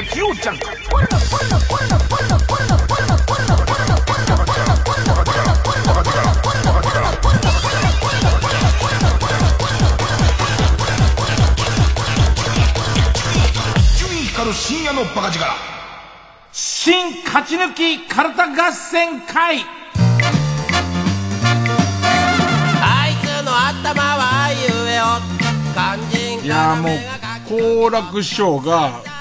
まあまあいい感じのうろ覚えだったのね。だから完璧ではないんだけど全然その完璧じゃない感じをがより面白くなるような喋り方だったから。だから好楽師匠のその100%のやつもまた聞きたいなと思うと同時に、えー、炎症師匠の、その上の炎症師匠の CD も出てますので、その炎症師匠の紙入れの、なんかそのね、おかみさんの、ちょっと凄みがある感じってのもね、また、いい、いいでゲスよ。ね。で、ゲスから、ゲスからって使い方しないですよ。あの、ゲスの使い方は。ええー、あのー、よかったら、これちょっと触れてみてよ。さあ、えー、番組オリジナルカルタを作ろうという新勝ち抜きカルタ合戦会です。えー、このコーナーは毎回2つのテーマのカルタが戦って生放送で番組を聞いている皆さんからのメール投票で勝敗を決めます。対戦するのは前の週に勝ち抜いてきたカルタと、えー、現在たくさんのテーマを同時に募集している予選ブロックの中で一番盛り上がっているチャレンジャーのカルタです。えー、勝つごとにあ行、家行、作業と進んで負ければ予選ブロックに逆戻り。和行を勝ち抜けばカルタは完成で、えー、ゴールインです。イジュピカちゃんカルタが先週ゴールしたんでしたっけね。えー、っと、久しぶりのゴール出ましたね。同じ文字で3連敗するとテーマはその場で消滅です。さあ、今日の先行です。え先行はこちらのカルタ。ツイッターをね、もはや X ですけど、え X をより良くするための機能を考えて、イーロン・マスクにまとめて送りつけてやろうというテーマの、もっと変えようツイッターカルタ。えー、デビュー戦勝てずに5週間ぶりですかね、あ行です。え対する高校はこちらです。ありとあらゆることに対応したイラストがあるイラスト屋にもないイラストがテーマの裏のイラストや裏ストやカルタです。えー、7週ぶり今週はな行のカルタになります。ほいじゃ早速こちら。もっと変えようツイッターカルタ !X! X! X!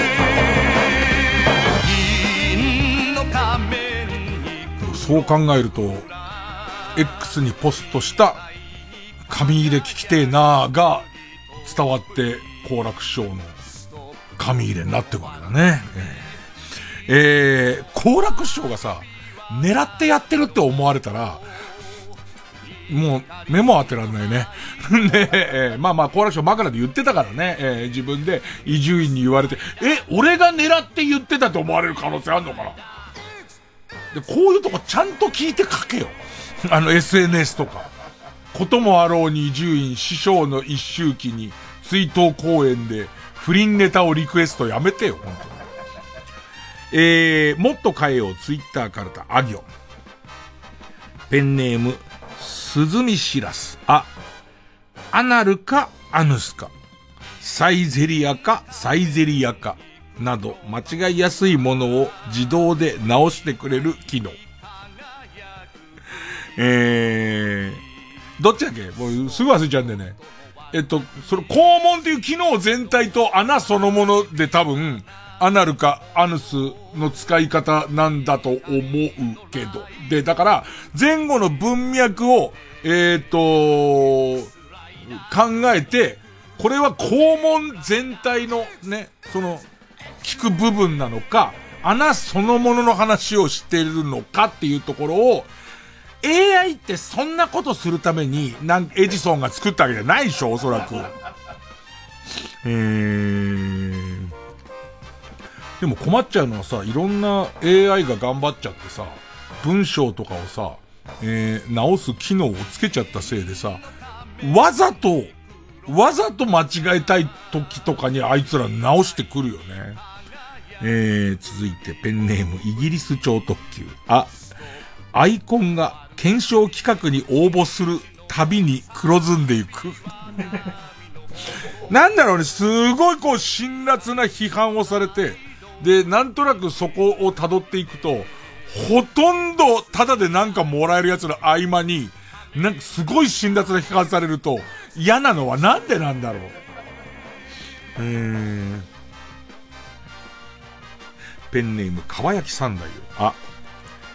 有吉反省会のためにしていた地下アイドルの無茶な黒歴史ツイートだけは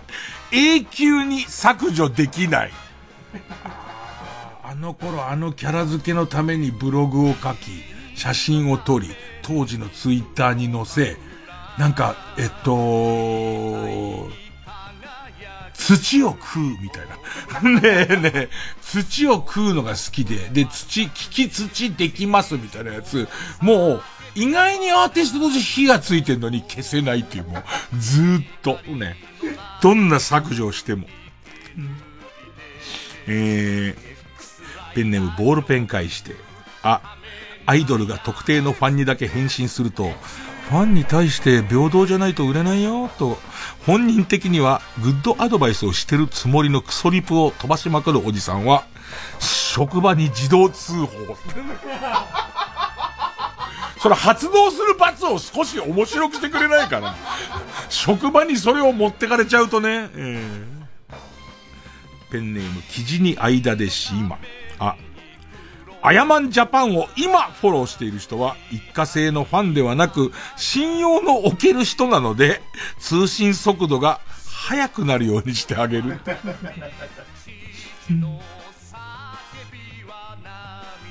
えー、ペンネームカキピーは止まらない。あ、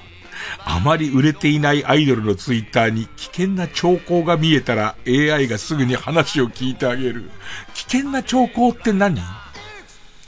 えー、っと、あの、全員が危険ってわけじゃないですよ。僕程度の分析では、えー、っと、アマゾンの欲しいものリストにリンクが貼られ、それが割と換金できる高価なものが多いっていう。ね、そのあたりがなんかわかんないけど、そのちょっと欲しいものとかの、な、な、猫の餌欲しいとかだったら、な、まだ全然危険には、僕の AI は察知しないんだけど、あれすげえ換金できる感じのもの多いんですけどってなった時に、アマゾンギフト券を直接要求してくるようになった時に、何か危険な兆候か、ね、私が今すぐ死ぬって言ったらどう思いますか？みたいなやつとか。ああいうのは AI が察知して、ね、話し相手になってくれるっていう。えー、ペンネームゴージャスサブロー。AI をやっぱりイーロン・マスクには活用してほしいみたいですね。あ、あらかじめ投稿を送信する前に想定しうる最も辛辣な返信を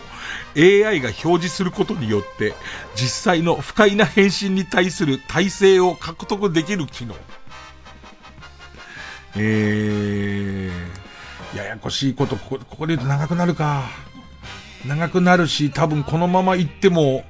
えー、バタバタしながら判定だよね。メモだけして後で読むかも。えー、っと、食べログ。さあ、えー、ペンネームランニング大好き。い、いいねの数に応じて1回に投稿することができる文字数が増える。これ割といいよね。たまに入ってくる X の新しい機能。ね。ペンネーム北あかりの目覚め。い、生島企画室所属タレントを10人フォローすると通算等が送られてくる。いいねあれ最近誰かすごい人入んなかったっけ？生島、あれこの人生島企画室入ったって。なんか、なんか乃木坂の有名な子みたいなの入ったよね。さあ続いて。えー、ペンネームチェリマツ。い、伊藤聖光という名前は成功を表す隠語の可能性があるのでバン。伊藤聖光さんも、聖光さん自身もバンですからね。性行為の隠語として言ってる可能性がありますから、なんか、その、今日、えー、ナンパした女と伊藤聖光したよって書いてる可能性ありますから。これは。ペンネームモナカ、い、今は X ですけどね、と、X をうっかり Twitter と言ってしまった人たちを、いちいち訂正してくる、この後すごいのが、いちいち訂正してくる、おそらくホラン千秋みてえなうるせえやつって書いてあるんだけど、別に、ホラン千秋さん別にしませんから、そんなこと。えうるせえやつを恥ずかしめるために、チョメと読むことにして指摘するのも間抜けな感じにしよう。X 改め、チョメっていうね、もうね、なんか言うたびそれチョメですよね っていうのが恥ずかしいから。ペンネームしまわり、い、行きたいん、行きたいけど行けないんですみたいなコメントは送信しても誰にも表示されない。あのね、本当に良かれと思って言ってくれてると思うんですけど、本当にそれは全然悪気はなくて言ってると思うんですけど、今日聞けませんっていう、あの、ポスト、いらんです。あの、嬉しい、あ、そうですかってこと、なんつうんすかね。今日聞けない人が聞かないのはもうそのあなたの自由なんですけど、名指しで報告ごめん、いらんです。ねえ。えー、ペンネームどうにもならんよ。い、一本グランプリや M1 グランプリをわざわざ見ながら、ハッシュタグ付きで全く面白くない、つまらなすぎてチャンネルを変えた、もうテレビはオワコンと厳しい意見をおっしゃられるアカウントは基本的にバンと。ね、な、見てくれてんのにね。なんか、見てくれてるけど、書く人、まあ、いるよね。えー、ペンネームボールペン返して、う、ウクレレエイジよりもフォロワー数が少ない無名アカウントが結婚しました報告をした場合はバンだって。なんで基準がウケ、ウクレレエイジさんなんだよ。ウクレレエイジさん今どれぐらいフォロワーいるんだよ。えー、記事に間でしまう。裏アカウントは自由に作っていいが、本アカウントに裏アカウントの所持数が記載される。これはてもいいかな俺、やっぱり、そのアカウントのところに何用アカウントとか書いてあると、だって、返信はしない。あの、別にそれはその人がそう自由に使えばいいけど、いろいろ使い分けてるのは便利かもしれないけど、その何分の1かの人に返事するのなんか嫌だもんね。えー、ペンネーム、なんとかボット。え、炎上覚悟で言いますという書き出しを使うくせに当たり障りのないことをツイートする人は、ツイートの代わりに実家を燃やすって書いてあるから。炎上は覚悟したんだもんね、つって。炎上覚悟したのに内容全然炎上しないんだったら、家がボッつって急に。ペンネームニック。え、炎上しまくるアカウントには、緑、黄色、赤と色が変わっていき、その後はアカウント停止になる3アウト制。ああ。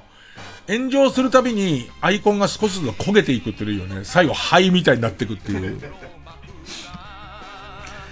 ペンネームピストルチョコ。え、映画を見た感想をポストしようとすると、まず友達や家族に話してみては？という文が出る。えー、ペンネーム冬が来ますか？え、エゴサをすると、本人が読みましたの表示が出る。おー。いやいやいやいや。エゴサをすると本人が読みましたの表示が出て、例えば、うわ、本人が読んでんだって心を痛むような人は、そういうのを書かないと思う。そういうなんか、こう、ね、あの、むしろ、届いた届いたってなっちゃう気がする。ペンネーム大森カレー。え、エッチな画像にいいねを押すと、長めにスマホが震え、それを股間に当てがうと、とても気持ちがいい。機能じゃねえよ。とても気持ちがいいはお前の感想だよ。機能の話で言えば、長めにスマホが震えるで終わりだよ。そのとても気持ちがいいまで言っちゃうと、お前の、お前のものだよ、それは。えー、ペンネーム、やったカツ丼だ。え、エロい自撮り画像をアップしているアカウントの中から、毎月抽選で50名様に、魚沼産コシヒカリをプレゼント中。もっといっぱいいっぱいいっぱい出してくれ。ペンネーム80。え、エゴサ中に見つけてしまった誹謗中傷系の書き込みをポジティブワードに変換できる機能。例えば、老害をいぶし銀とか。そうだね。カブトムシの匂いがすんだよ、お前に関しては、自然の、自然の香りがするっていう。ね、えー、ペンネーム。サザンダイトパーソンプロジェクト略して残飯。え、エロい文章をポストしようとすると AI が一回抜いてから再度つぶやいてみましょうと。ああ、いい機能ですね。ペンネームセレムラ。を、お天気キャスターに彼氏がいることが発覚するや、今までこんにちはとか愛想のいいリプライばかり送っていたのに、急にそういうことをするとはプロ意識が足りないだの、別に天気の情報が欲しかっただけで、天気を伝えるのに女性である必要などない、だの、手のひらを返したかのような投稿をするアカウントは、その人だけでなくすべてのお天気キャスター全員のアカウントから強制ブロック措置に遭う。えー、ペンネームダックス。お母さんにフォローされてしまったら、フォローバックするまで新規フォローができない。めっかっちゃったらね、お母さんにめっかっちゃったらもうダメだよね。えー、じゃあ、ラスト。ペンネーム、的は太鼓。俺って変わってるからさ、と異端児ぶってる人のツイートを集めて、みんな同じようなこと言っているよという現実を突きつける機能。まあ、俺だけだとは思うんだけど、ってのはずらーって並んでくるからね、集結してくるからね。いやー、いい論に送ってあげたいですね。さあ、えー、対するはこちら。裏のイラストや、ウラストやカルタ。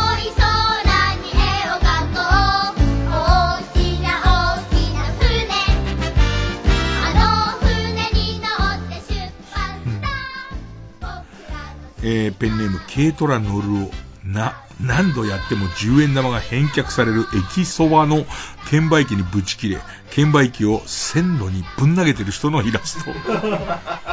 ほんと使うとこがねえんだよな、もう。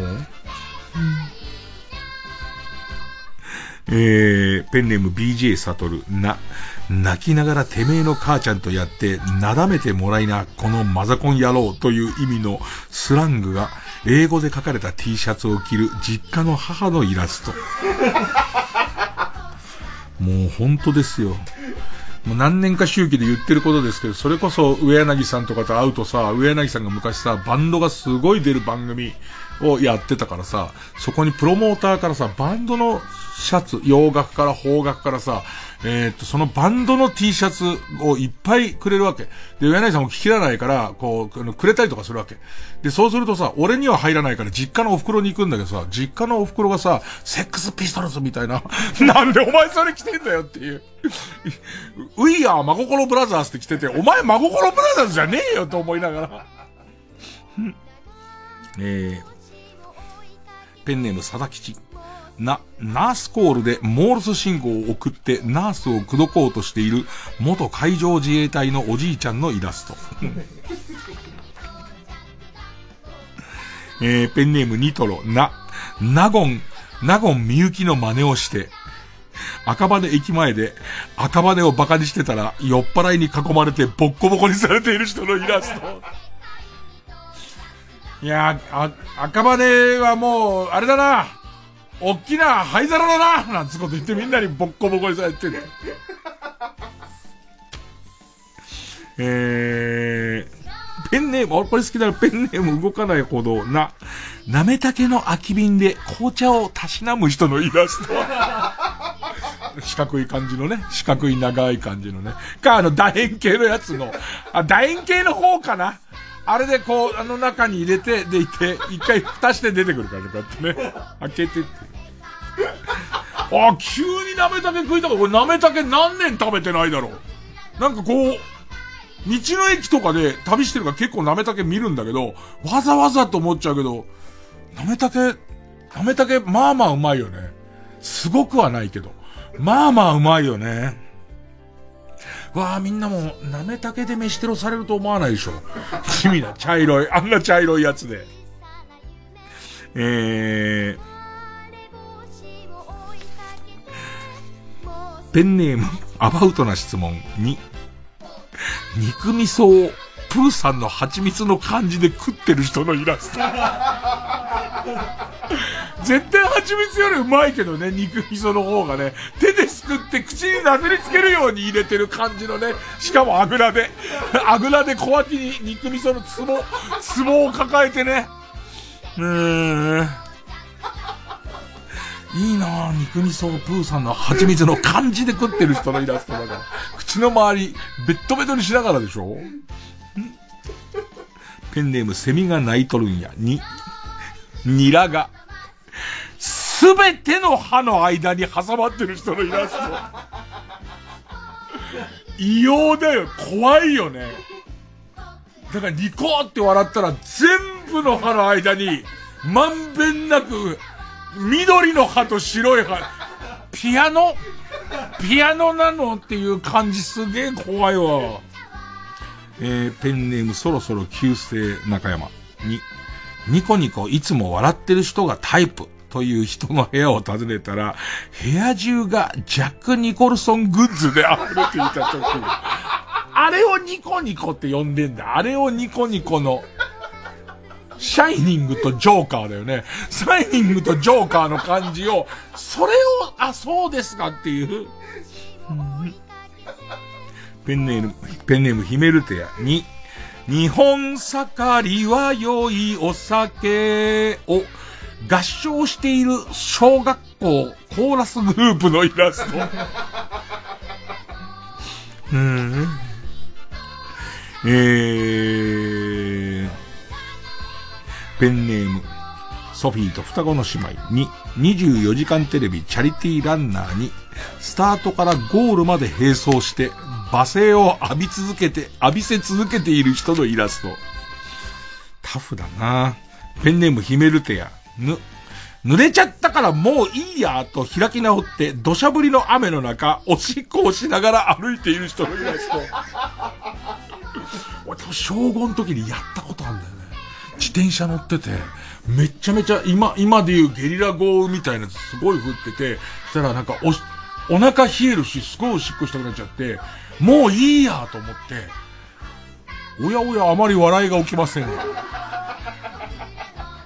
いやいやいやいや。ああ、私も暇なもんでみんなをからかおうと思ってね、ありもしない話をでっち上げてみたんですが、そうですか。皆さん、多少本気になさったようで、私のざれ言を、そんなことをやる人はいやしません。さて、えー、落語の方と言いますと、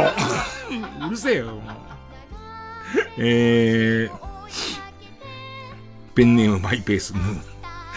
盗んだものを店長さんの前でカバンから出している時にちょっとしたマジックを披露する 万引き犯のイラストうるせえ盗んだやつをね。いやー。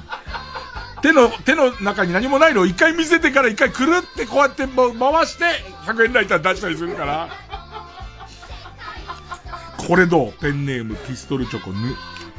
ぬいぐるみで車内がパンパンの車に煽り運転をされ続けているイラスト怖い怖いってスピルバーグのやつなんだっけ？激突だっけ？スピルバーグのやつ。あれのさ、フロントにさ、びっちりアンパンマン並んでたらさ、あの、元々のやつより怖えよね、どうやったってね。ペンネームキリングガンス、ぬ、濡れせんべいで傷パワーパッドの代用をする人のイラスト。治んねえよ。ペンネーム、紫色のカルーメン、ね、熱波師サイドから見た。チンポが見えてる人が汗だくでぎゅうぎゅうに敷き詰められているサイドのイラスト。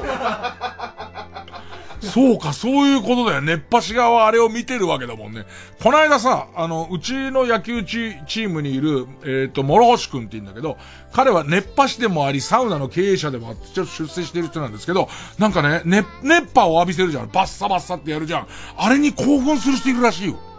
あの、タオルでバッサバッサやるごとに、ダックダック汗かきながらおちんちんどんどんでかくなっていく人いて、面白くなっちゃうらしいよ、熱波師的にも。育ててみたくなるらしいよ。えー、ペンネーム虹色ろうそくね。ネックレスを拳に巻いて殴りかかってくるキャバ嬢のイラスト。覚悟決めたらね、怖いなえー、ペンネームシグね。粘土で作った磯山さやかを敵の木槌から守るため、代わりに打撃を受け続ける人のイラスト。ごめんごめん。えっと、粘土で作った磯山さやかを木槌でぶん殴りに来てる敵、敵とやら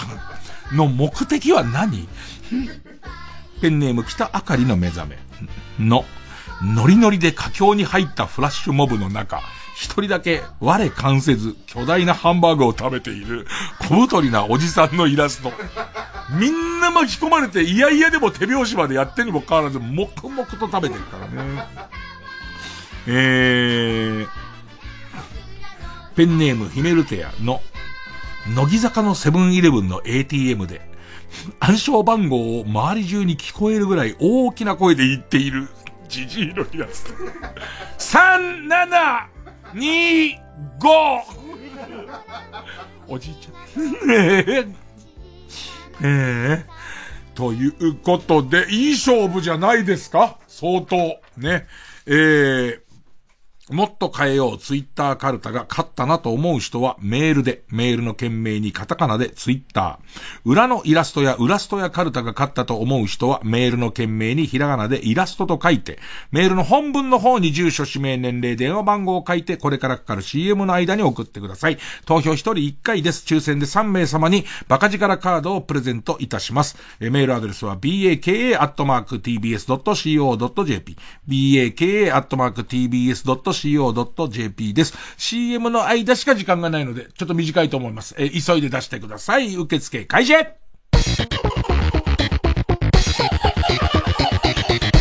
月曜ジャンク、一流ミュージカル深夜のバカ力。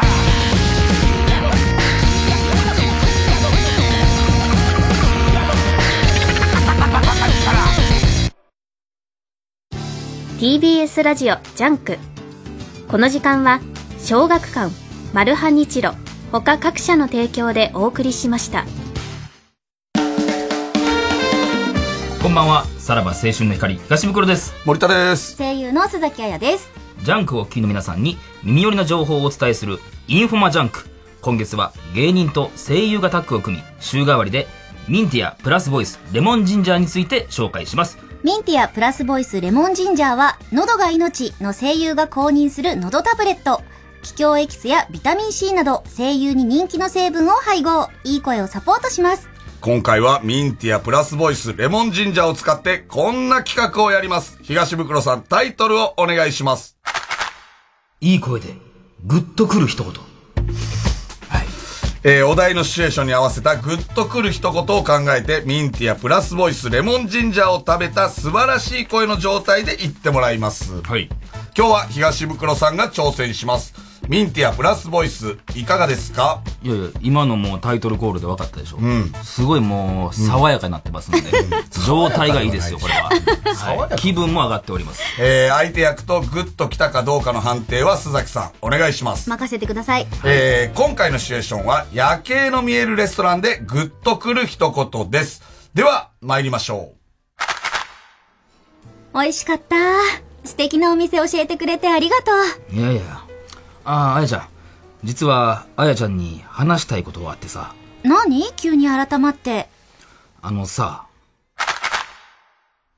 今日、財布持ってきてへんねん。う。さあ、須崎さん。東袋さんのグ来たでしょッとくる一言。判定は、本当に考えてきましたこれ。なんでやめて。考あえてきましたっていうのやめて。普段のマグロですよね。上等手段ですからね。そんな怒りますけども。はいうんあれ全然笑ってくれんかった今。グッと来なかった来ないうん。ええ声ではあったでしょ？うん。うん それも微妙や。えーあれ？声優公認のどタブレットミンティアプラスボイスのご紹介でしたインフォマジャンク公式 X 旧 Twitter ではプレゼントキャンペーンも実施中ぜひチェックしてくださいインフォマジャンク。明日もお楽しみに。声優須崎彩さん。ミンティアプラスボイスを食べたいい声で未来から来た魔法少女風に宣伝をお願いします。はい。みんな信じて。ミンティアプラスボイスはのど飴チップ配合。いい声をサポートしてくれるの。アイムエンタープライズ声優公認のどタブレット。ミンティアプラスボイス。TBS ラジオジャンクこの時間は小学館マルハニチロ他各社の提供でお送りします。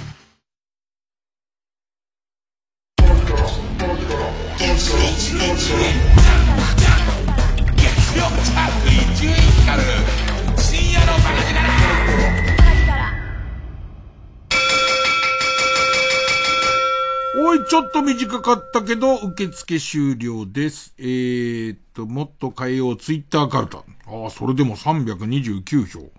裏のイラストや裏ストやカルタ、352票。勝ったのは、裏のイラストや裏ストやカルタ裏ストや絵が浮かぶやつがちょっと多かったですよ。意外に地味だけど、あの、ニラが全部に挟まってる やつね。なんだろうね。あのー、餃子屋さんの、えーっと、洗面所みたいところに、えー午後からの仕事気をつけてみたいので使う無理やり使わなくていいよ、そんなやつ。さあ、ということで、えー、裏ストヤカルタ勝ちましたので、えー今度、ハ行に進みます。えーもっと変えよう、ツイッターカルタ。よかったけどね。相当良かったですけどね。えー引き続き、あ行の募集になります。さあ、ここに、えー挑んでくるのはこちら。令和、犬棒カルタ。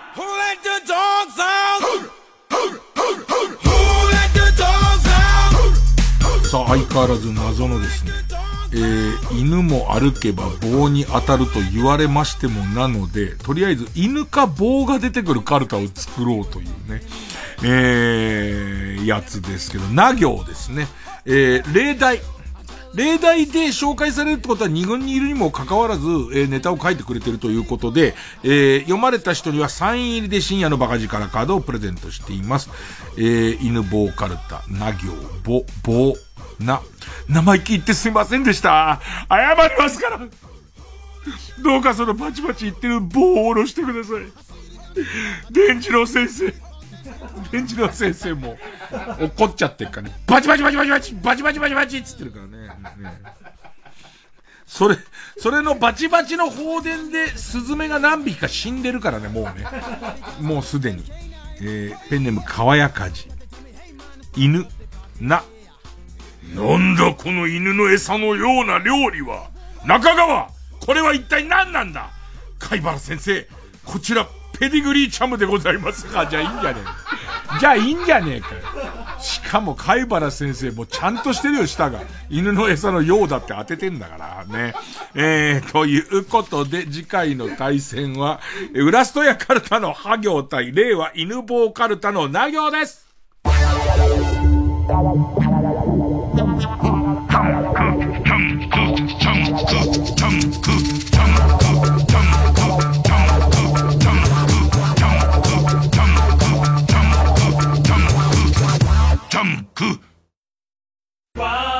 々の名曲を歌い継ぐコーラスグループフォレスタ。年末恒例のコンサート今年はリクエストスペシャルで開催。事前のリクエストや公演当日の投票企画などフォレスタファンと共に作る1日限りのステージです。TBS ラジオ公演フォレスタコンサートリクエストスペシャル in 文京は12月13日水曜日文京シビックホール大ホールで開催。チケットは好評販売中。お問い合わせはサンライズプロモーション東京0570-003337 0570-003337三三三七まで。いつでもポッドキャストで TBS ラジオ。マイナビラフターナイトでは毎週5組の芸人のネタをオンエア。YouTube の再生回数リスナー投票などを集計して月間チャンピオンが決まります。ぜひ番組や YouTube を聞いて面白かった一組に投票してください。詳しくはマイナビラフターナイトの公式サイトまで TBS ラジオジャンクこの時間は小学館マルハニチロ他各社の提供でお送りしました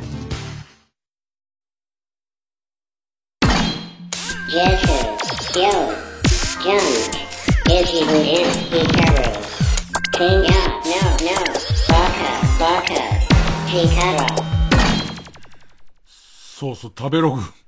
食べログの話。えっと、食べログをさ、当てにして、えー、っと、何点だからこのお店食べ行こうみたいなことはないんですよ。ね、もうもはや僕はないんですけど、予約が、えー、まあまあ便利なので、自分のこう今まで行ったことあるお店を予約するのに食べログ、あ、予約こう受け付けてるってって。で、その予約をしたら、その食べログから予約確定しましたっていうメールが来たんですよ。で、その後、そのお店に食べに行ったら、えっ、と、メールがもう一通別に来てて、要するに僕はここのお店に行くまでのタイムラグで。で、行ってこの予約が4人、5人取れたから、5人全部集めた、集めて行って、前で、前で、えー確認したら、えっ、と、えーやっぱり席は取れませんでしたって言って、えーばらされてるんですよ。それだけでも腹立つじゃないですか。それで、それを、こう、も、次の日、次の日、やっぱりこれ確定メール来てんじゃんってなり、で、それが無理やりばらされてるじゃんってなったら、えー次の日食べログのアプリに、お店はいかがだったですか？って言って、その点数をつけろと。星を。ちょっとざわめくでしょ？でいて、えっ、と、本当にそこに、腹立つじゃん。い、いかがで。俺は友達に紹介しようと思ったお店ができなかったり、そこのリンクがうまくいってないから。で、頭来たら星1つけて、そこに、えっと、予約が履行されなかったのにこういうのが来てること自体が、このお店のせいなのか、食べログのせいなのかわかんないけど、えっと、えっと、腹が立ちますって書いて、送信と押したら、星1を投稿して誹謗中傷が含まれてるっていう揉め事が起きた時に、食べログサイドは、えー責任を取りませんけどいいですかって出るの。すげえ腹立った。めちゃめちゃ腹立た。泣き寝入りよ当たり前でしょうが。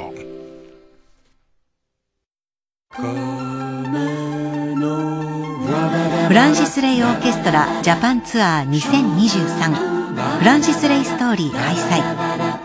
10月16日月曜日東京国際フォーラムホール C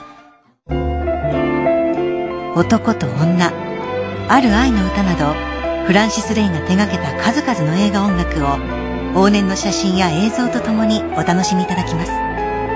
映画監督クロード・ルルーシュもゲスト出演。チケット好評販売中。詳しくは TBS ラジオホームページのイベント情報をご覧ください。TBS ラジオ成瀬ここみです。私のファンクラブ誕生を記念してイベントを開催。詳しくは TBS ラジオのホームページまで。うるるんハニートラップ !3 時です。